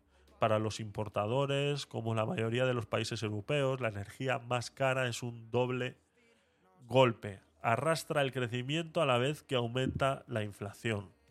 La inflación que vemos como Estados Unidos eh, eh, repercute subiendo los intereses. ¿no? Estados Unidos queda en algún punto intermedio, puesto que produce mucho crudo, pero se cree que todavía es un país que pierde más que gana con la subida del precio del petróleo. Como gran productor se beneficia cuando suben los precios, pero esas ganancias se evaporan por la subida de la inflación y los mayores costes son eh, repercutidos a los, para los eh, consumidores. ¿no? Entonces el modelo, eh, el que llaman el modelo shock eh, de, Bloomberg Economics, predice que por cada aumento de 5 dólares en los precios del petróleo, la inflación de Estados Unidos aumentará un 0,2 puntos ¿no? porcentuales.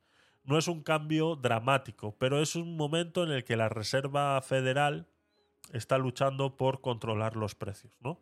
Entonces, eh, tampoco es bienvenido. Entonces, ahora vamos a ver una tabla en la que vamos a ver cómo en los últimos años. eh, bienvenido, Javi, ¿qué tal? ¿Cómo estás? Bienvenido. Y Dinora, ¿qué tal? Bienvenida.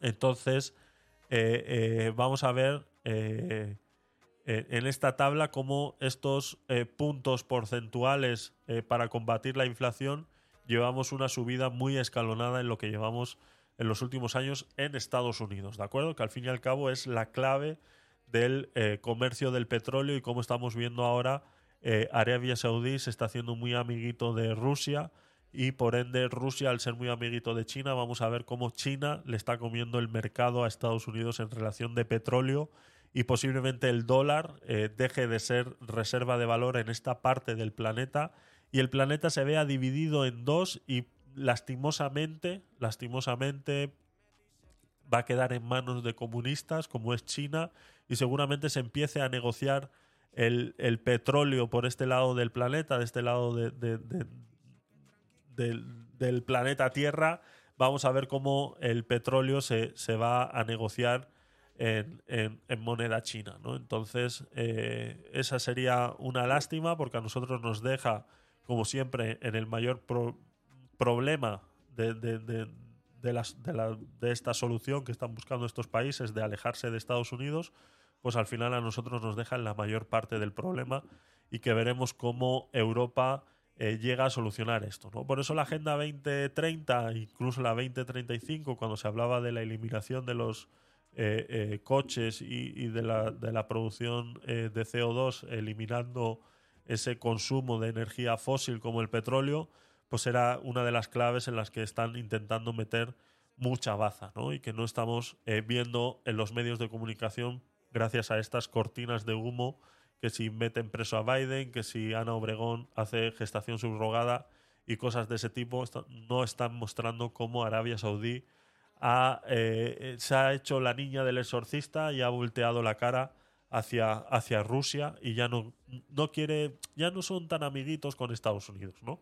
Entonces es cierto que no hay garantías que los saudíes, Rusia y el resto del cártel de la OPEP puedan mantener eternamente su unión y coordinación. Pues como ya sabemos, todos estos países comunistas o árabes, eh, al fin y al cabo, no son capaces de mantener eh, eh, de mantenerse unidos durante mucho tiempo. Ha habido varios ejemplos, sobre todo con Egipto y Irán y todos estos países que intentan hacer tratados económicos y, y duran muy poco, eh, muy poco en el tiempo, pues por, por todas las diferencias porque creáis o no, y lo hemos dicho muchas veces cuando hablamos de política, donde más diferencias hay es en la izquierda y son los que más divididos están siempre, ¿no? Por eso vemos que en la izquierda hay siete, ocho partidos y en la derecha hay tres. Entonces, eh, lastimosamente es así y, y bueno, no, si ellos no son capaces ni siquiera de unirse y coordinarse, pues veremos realmente cuánto esto dura, ¿no? Eso es algo que a Estados Unidos pues les puede convenir pero bueno, de momento estamos viendo cómo China, ese gran mediador que nos quieren blanquear en todas las noticias y que nos quieren hacer ver como el gran salvador de la guerra de Ucrania y de todo lo demás, pues resulta que realmente lo que están haciendo es otros tipos de lazos y otros tipos de eh, acuerdos, ¿no? Y cuando Sánchez se va a China a hablar con Xi Jinping, pues no van a, a- a- comerse un, yo qué sé, un rollito de primavera, ¿no? Entonces está claro que están hablando de otras muchas cosas que no nos quieren hacer ver y que sí podemos ver por los que indagamos un poquito más en la información y nos encontramos con tablas como esta de, eh, eh, de los tipos eh, de interés en, en la Reserva Federal de, de Estados Unidos. ¿no? Y podemos irnos, si queréis, al gráfico, eh, eh, a esta a esta eh, tabla realmente desde 1990. Son datos del 29 de octubre de 1990 donde la tasa de intereses en Estados Unidos estaba en 7,75%. ¿no? Y vemos cómo esta tabla recoge datos hasta el día 23 de marzo, que fue la última subida de los intereses y como estábamos explicando antes con el, el gráfico de Bitcoin, esperamos que este martes suba un 0,25% eh, por ciento, eh, eh, la tasa de intereses y que entonces se va a poner en el 5% seguramente, ¿no? Pero aquí la clave es que veamos cómo desde el 16 de marzo del 2020, que estábamos a un 0% y que veníamos así desde prácticamente un año completo, o que incluso el 3 de marzo del 2020, que estaba en un 1%, y, y veíamos cómo esa tasa de intereses en Estados Unidos desde 2018 era solamente bajar. Eh, 2018, digamos que fue eh, antes del- de, la pandemia, eh, porque ahora ya prácticamente todas las noticias y todas las estadísticas hay que hablarlas así, de antes y después de la pandemia. Es, es como el antes y después de cripto, ha marcado ahí un- una, una, una marca ahí en la historia en la que incluso hasta la economía se ve, se ve influenciada. ¿no? Entonces vemos como en 2018, en marzo de 2018, estaba en la tasa de intereses en un 1,5%. en junio se fue al 1,75, en septiembre a los 2, en diciembre a los 2,25 y entramos en agosto de 2019, antes de la pandemia. Recordemos que el COVID-19 empezó en China a finales eh, de ese año, entonces a nosotros nos llegó aquí en marzo, en España nos llegó en marzo de 2020, ¿no? Pero bueno, eh, esta es la tasa de intereses de Estados Unidos y vemos como la tasa de intereses en Estados Unidos en 2019, el 1 de agosto de 2019 estaba en el 2% y empezó a bajar, ¿no? En septiembre bajó al 1,75 y en noviembre bajó al 1,50 y si nos metemos ya en marzo del, del año 2020, cuando ya entró de lleno y, y- que todos esos grandes dirigentes mundiales decían que el COVID no iba a salir de China, ¿no? Y que, y que no lo presentábamos así. Vimos eh, eh, los primeros infectados en Europa, eh, los vimos, pues eso, en enero, febrero, los, los no oficiales y ya los oficiales los vimos en marzo, los realmente que decíamos, ¿no?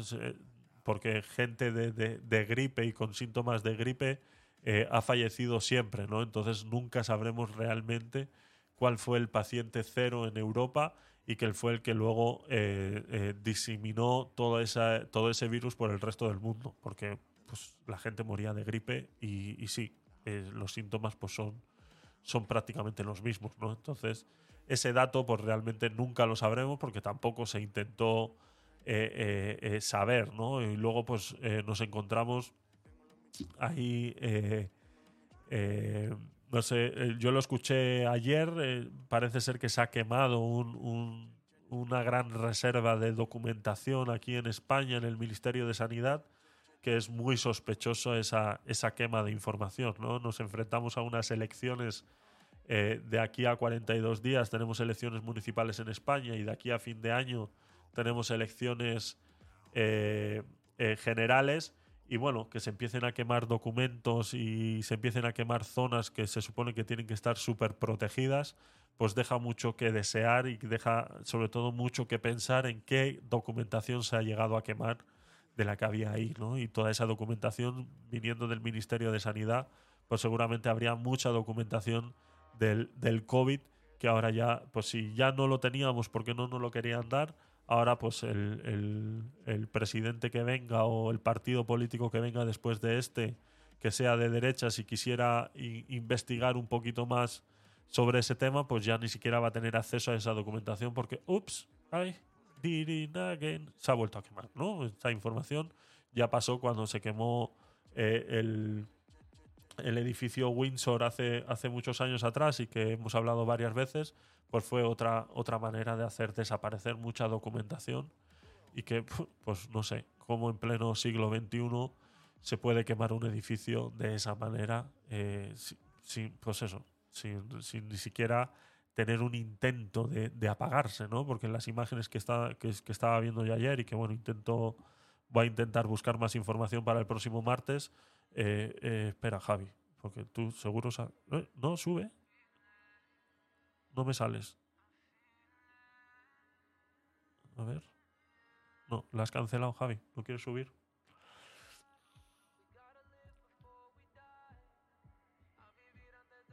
El edificio, perdón, fue sin querer. Ya, vale. Vale, vale, vale.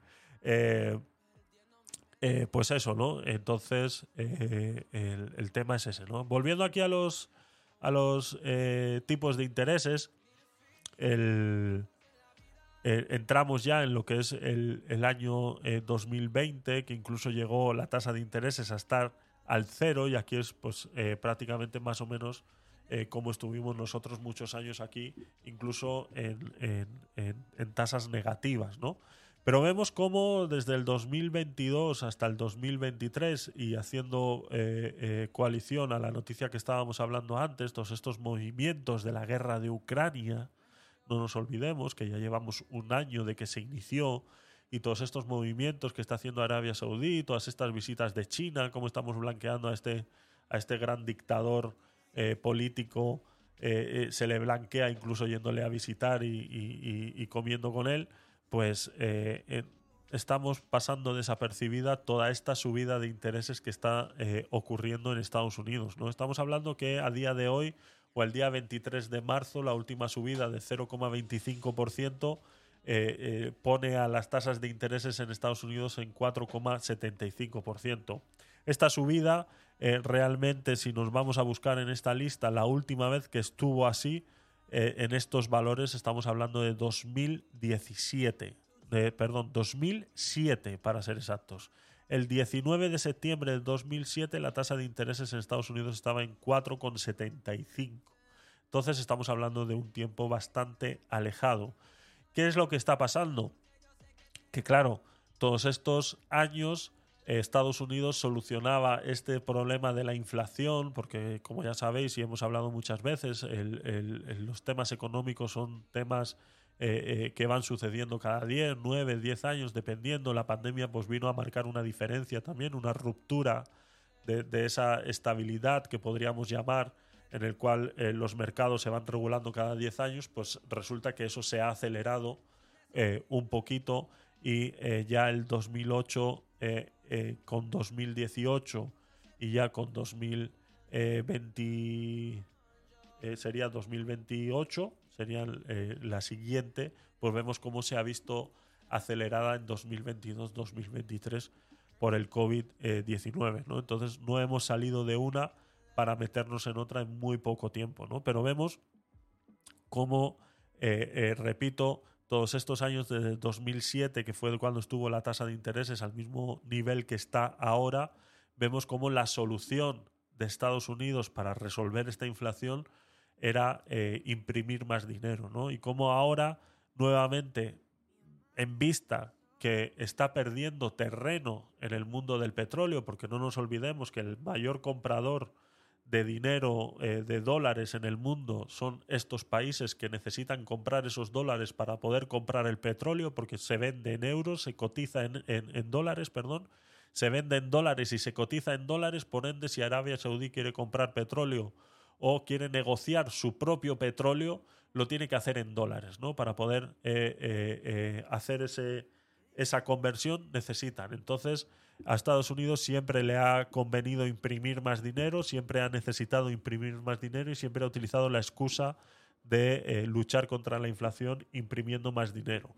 Cuando vemos que ese, ese poder eh, eh, que tiene de utilizar el, el dólar como moneda de cambio en el mundo y el petróleo, eh, se le está acabando, está perdiendo ese, ese rango de poder, pues vemos cómo está optando ahora pues por lo que optan todos los demás países, ¿no? Que es subir la tasa de intereses para que esa, para frenar esa inflación, que la gente mueva el dinero que tiene de sus ahorros para poder combatir esa inflación y saque el dinero y no sean ellos los que tengan que imprimir más dinero y ese dinero eh, empiece a circular y por ende frenar un poquito la economía y que ésta se estabilice y se empiece a consumir ese dinero de más que se han imprimido durante muchos años en Estados Unidos y que eh, siguen haciéndolo, pero ha bajado un poquito eh, la impresora de revoluciones, ha bajado un poquito, ¿no? Entonces vemos cómo eh, esa subida de intereses escalonada que llevamos desde el marzo del 2022, que se puso en 0,25, no ha dejado de subir de 25 en 25. La subida eh, más grande fue el 28 de julio eh, eh, del 2022, que subió de 1,5 a 2,25. Vemos cómo, pues eso quieras o no, pues es casi eh, 0,75. Estamos llegando a niveles de subir puntos enteros eh, la tasa de intereses, cosa que eh, eh, podemos ver en el gráfico y eso no pasaba desde hace muchísimos años. ¿no? Hablamos de- del 98, eh, que incluso bajaba, del, 0, del 5,50 que estuvo en el 97 en algún momento, llegó a estar en el 95 al 6%, pero bueno, son fechas que ya se nos escapan de la realidad actual que estamos viviendo global. ¿no? Entonces no podemos comparar esta situación con eh, la situación actual que estamos viviendo con Arabia Saudí, China, la India, eh, Rusia y todos estos países que se están uniendo en este nuevo cártel eh, de- de- del crudo en el mundo. ¿no? Entonces esto, quieras o no, a la economía y a lo que nos trae a nosotros en este programa sobre criptomonedas y sobre Bitcoin, pues nos viene a dar una pequeña luz al fondo del túnel de que al final eh, para los eh, eh, terrenales y los que no operamos en estos niveles de, crudo ni en estas bolsas ni todo lo demás, para poder luchar la inflación lo que tenemos que hacer es mover de poco a poco ese dinero en, en criptomonedas y como ya he explicado al principio del programa, pues sería, sería lo ideal, ¿no? Sería lo ideal que lo hiciéramos, que lo hiciéramos de esa manera, ¿no? Entonces, es clave cómo eh, estos, estos movimientos que está haciendo Estados Unidos, cómo está cambiando ese patrón de imprimir dinero al patrón de subir los intereses, eh, pues eh, demuestra que lo que hablábamos antes es verdad que está sucediendo, pero bueno, tampoco te lo van a decir porque tampoco vamos a alarmar, ¿no? Eh, eso, alarmar.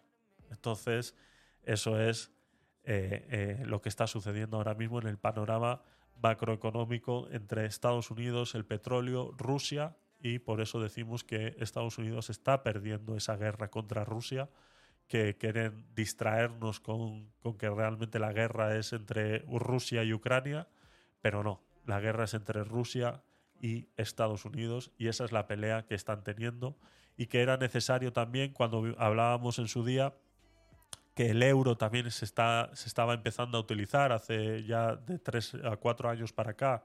Se estaba empezando a utilizar como reserva para comprar petróleo. Ya había negociado con varios países del norte de África de que compraran el petróleo en, en dólares. Por ende, a Estados Unidos también le conviene tener una guerra en Europa para debilitar a todos estos países europeos, incluidos España, y que el euro poder debilitarlo y que incluso por eso es que llegamos a estar eh, con el dólar cuando nunca desde la creación del, euro había estado a esos niveles de, estar equiparados, ¿no? que te daban un dólar por un euro. ¿no? Entonces, eh, eso, es lo, eso lo hizo Estados Unidos con esta eh, guerra de Ucrania, eso es el beneficio que recibió Estados Unidos con esta guerra de Ucrania, es eh, eh, poner al euro a la par del dólar y por ende darle a entender a todas estas personas que estaban comprando petróleo y, haciendo negocios con, con euros, esquivando a Estados Unidos, pues eh, eh, tomaran de nuevo la decisión de comprar de comprar en dólares, ¿no? Entonces, eh, toda esa información, pues quieras o no, en los medios de comunicación tradicional no lo vas a escuchar. Ese análisis técnico de la situación no lo vas a escuchar en los medios de comunicación eh, tradicionales. ¿no? Eh, vámonos con otra noticia, venga. bla, lo hizo más fácil para ti.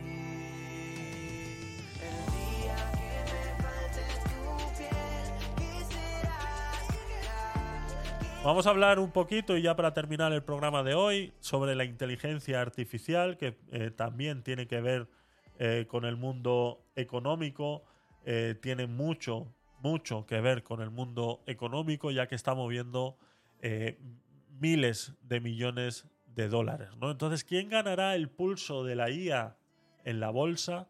Dice la noticia, dice, series como Black Mirror o Years and Years han anticipado en la última década el arma de doble filo que pueden suponer las tecnologías en general y la inteligencia artificial en particular. ¿no? El fenómeno de la aplicación ChatGPT desarrollada por OpenAI y en la que Microsoft, atención, ha invertido 10.000 millones de dólares, ha cautivado a los usuarios por su capacidad de automatizar procesos de distinta índole, pero ha pillado con el pie cambiado a los gobiernos en cuestiones de seguridad nacional. Pues no la he visto yo. No la he visto esa, ¿eh? Ye- Years and Years, no la he visto. Gran miniserie, nos dice Yu en el chat de, Clubhouse. No la he visto, me la apunto. ¿Dónde la dan? ¿Dónde la, dónde la puedo ver? ¿Dónde la puedo ver? Está en Netflix. Está en Netflix.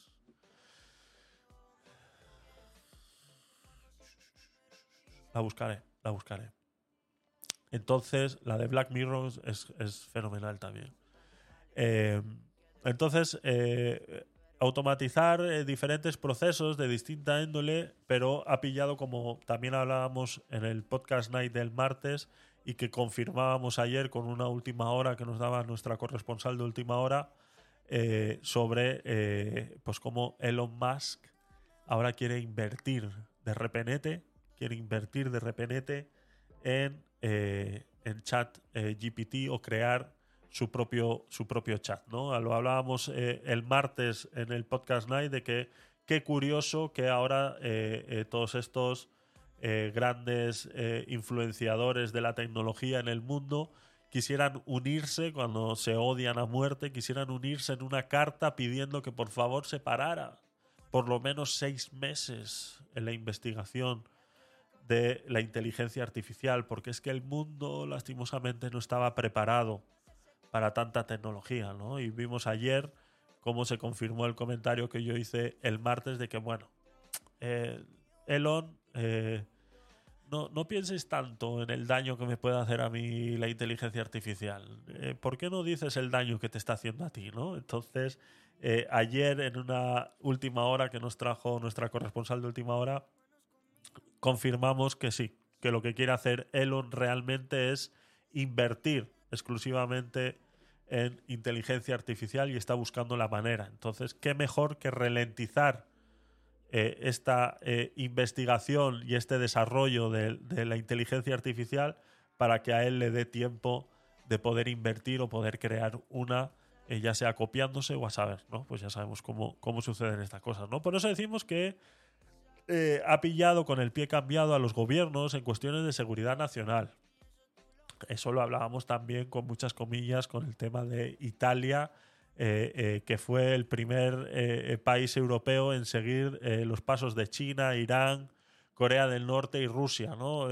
Ya veis, un país de ultraderechas haciendo lo mismo que hace China, Irán, Corea del Norte y Rusia. ¿no? O sea, qué locura, ¿no? Porque claro, es la seguridad nacional, bullshit. O sea, lo que están viendo es eh, cómo cómo, cómo frenan esta, esta tecnología de alguna manera. ¿no? Entonces, por su parte, Washington ya recoge propuestas para regular su uso, igual que Pekín planea exigir una revisión de seguridad para los servicios de la inteligencia artificial que acaban eh, de presentar Alibaba y Sense Time. ¿no?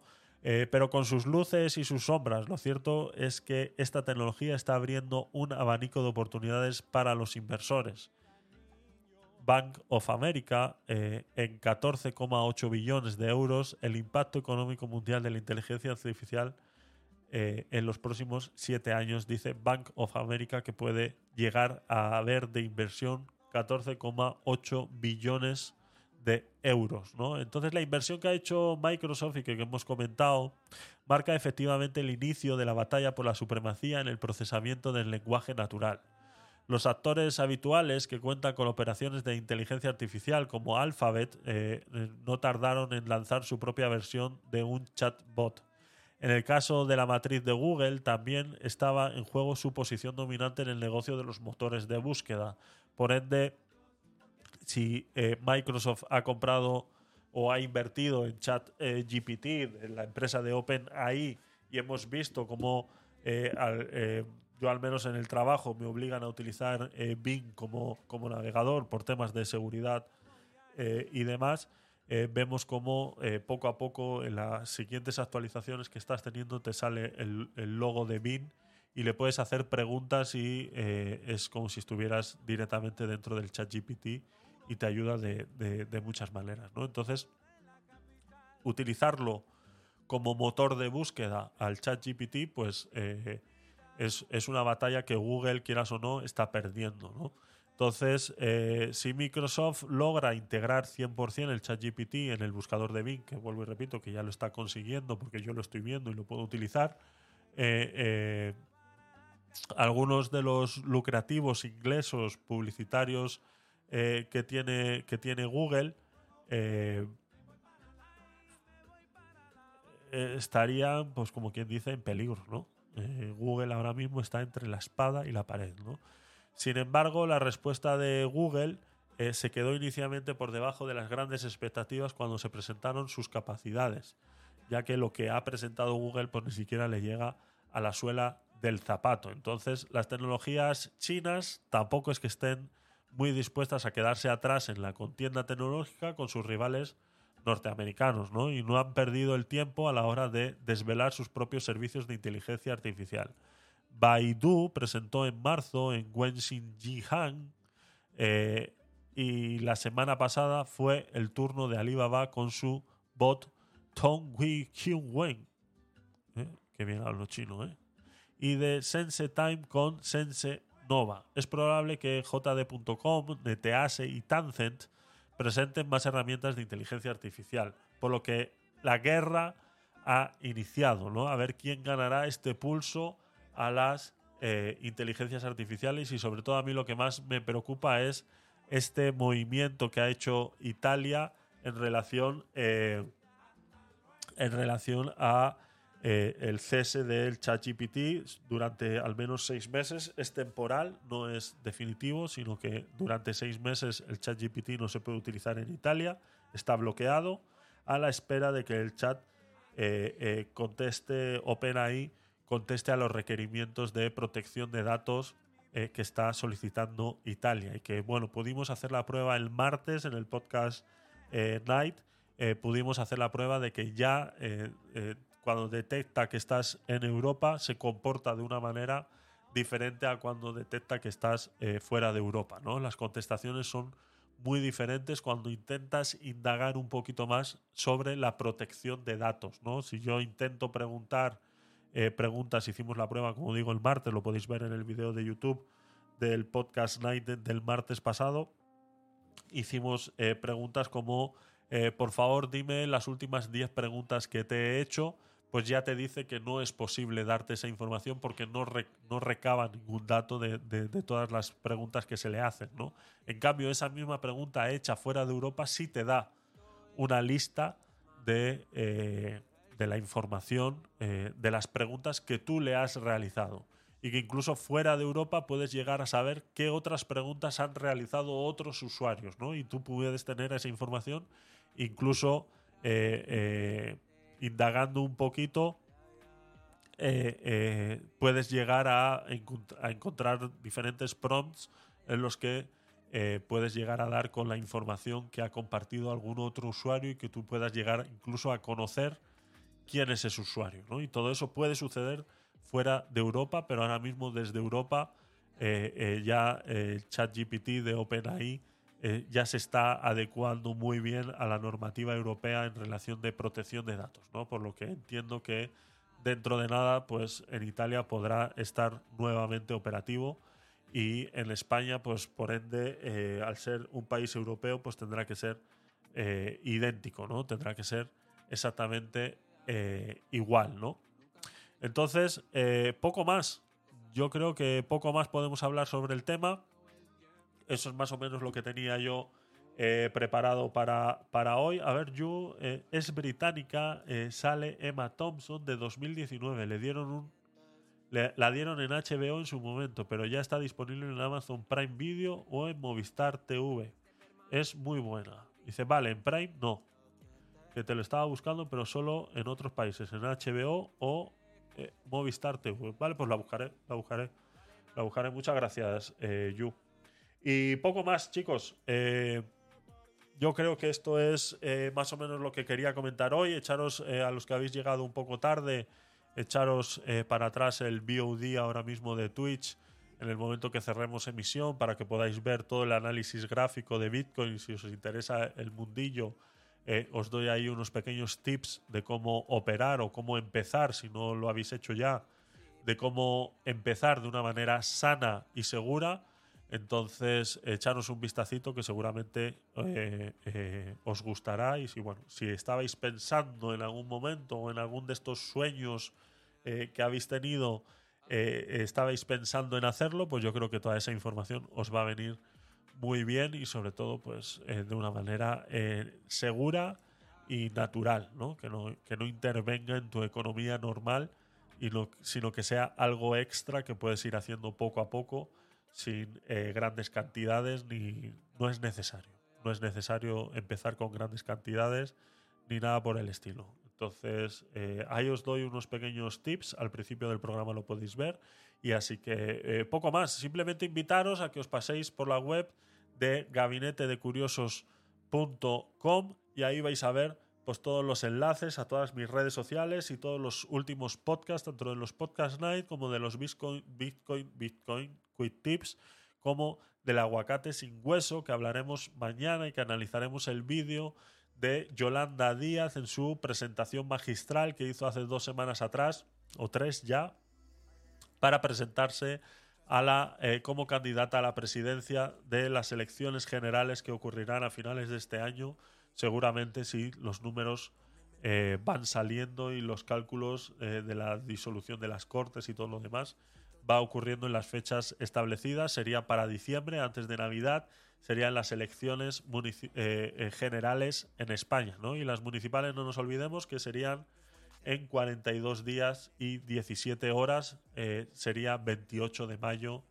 de 2023. Las elecciones municipales eh, ocurrirán en España. Entonces en gabinetedecuriosos.com puedes acceder en la parte de arriba a todos los enlaces de todas mis redes sociales y sobre todo para que me sigas y me des cariñito en esas eh, redes sociales que a veces eh, hace falta sobre todo para poder compartir este contenido. No seas egoísta, compártelo, eh, intenta que llegue a más gente y así podemos traer más gente a estos, a estos programas y más diversidad de opiniones y todo lo demás. ¿no? Entonces, si quieres participar en la web de gabinetedecuriosos.com, te puedes dar de alta y subir noticias, subir tus, tus imágenes, memes, fotos, eh, puedes incluso realizar encuestas y sobre todo tener acceso a todos los programas y noticias de los que hablamos en gabinetedecuriosos.com. Si nos escuchas en diferido, deja un like en el vídeo si estás en YouTube o deja un me gusta y comparte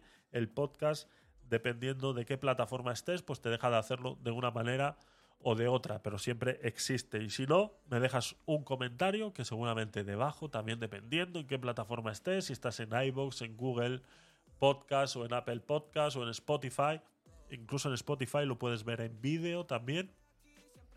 Y lo más importante, que lo puedas, que lo puedas compartir. Así que poco más, chicos. Muchas gracias por estar ahí. Gracias a todos los que os habéis pasado en vivo, ya sea por Twitch o sea por Clubhouse. Os habéis quedado pues un ratito largo, un trocito, un 10 minutillos. Da igual. Gracias por estar ahí. Y sobre todo, si estás en diferido, pues nada, nos vemos y déjame un comentario, algo para saber que estás ahí y saber que eres una persona y no eres un extraterrestre. Déjame saberlo en los comentarios. Así que sabéis que os quiero mucho, aprecio mucho estos momentos que tenemos eh, juntos y en los que compartimos toda esta información. Así que os invito a que mañana os paséis por el aguacate sin hueso, que será bastante divertido, porque como ya comentaba ayer, esta campaña de Yolanda Díaz es la campaña completamente diseñada. Si alguno de los que sabéis de marketing y yo que me dedico a ello en, la empresa que tengo, eh, eh, vamos a ver y voy a desgranar ese, ese escenario y vamos a ver cómo está eh, completamente diseñada esa presentación de, candidatura a la presidencia eh, de España, cómo está diseñada exclusivamente para poder visualizarse en TikTok.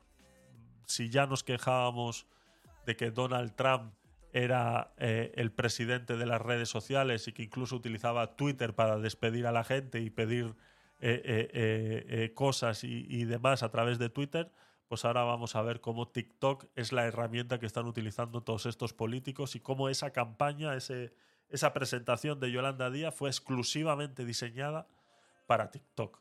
Entonces, eh, lo veremos, lo veremos mañana, así que os invito a que os paséis. Poco más, chicos. Un poquito de música y nos vamos, venga.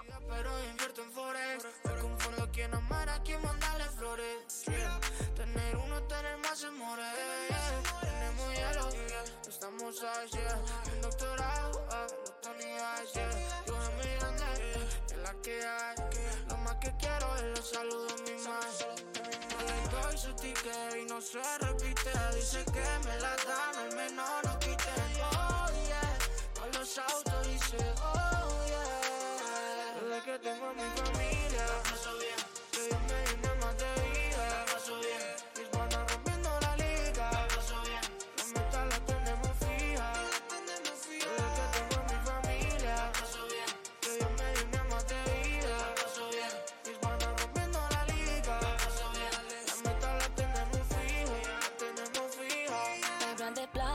Todos aquellos que aparecéis como invitados en la casita de gabinetedecuriosos.com, os acabo de enviar la invitación. Aceptarla y uniros a la casita de Gabinete de Curiosos, donde te- vais a tener acceso y ya tenéis programadas eh, las salas recurrentes que tenemos. Así que hacerlo. Bienvenidos a Clubhouse si sois nuevos. Y si sois nuevos en Gabinete de Curiosos, pues bienvenidos también. Apuntaros. Venga, chaito. Nos vamos. Tenga mi familia.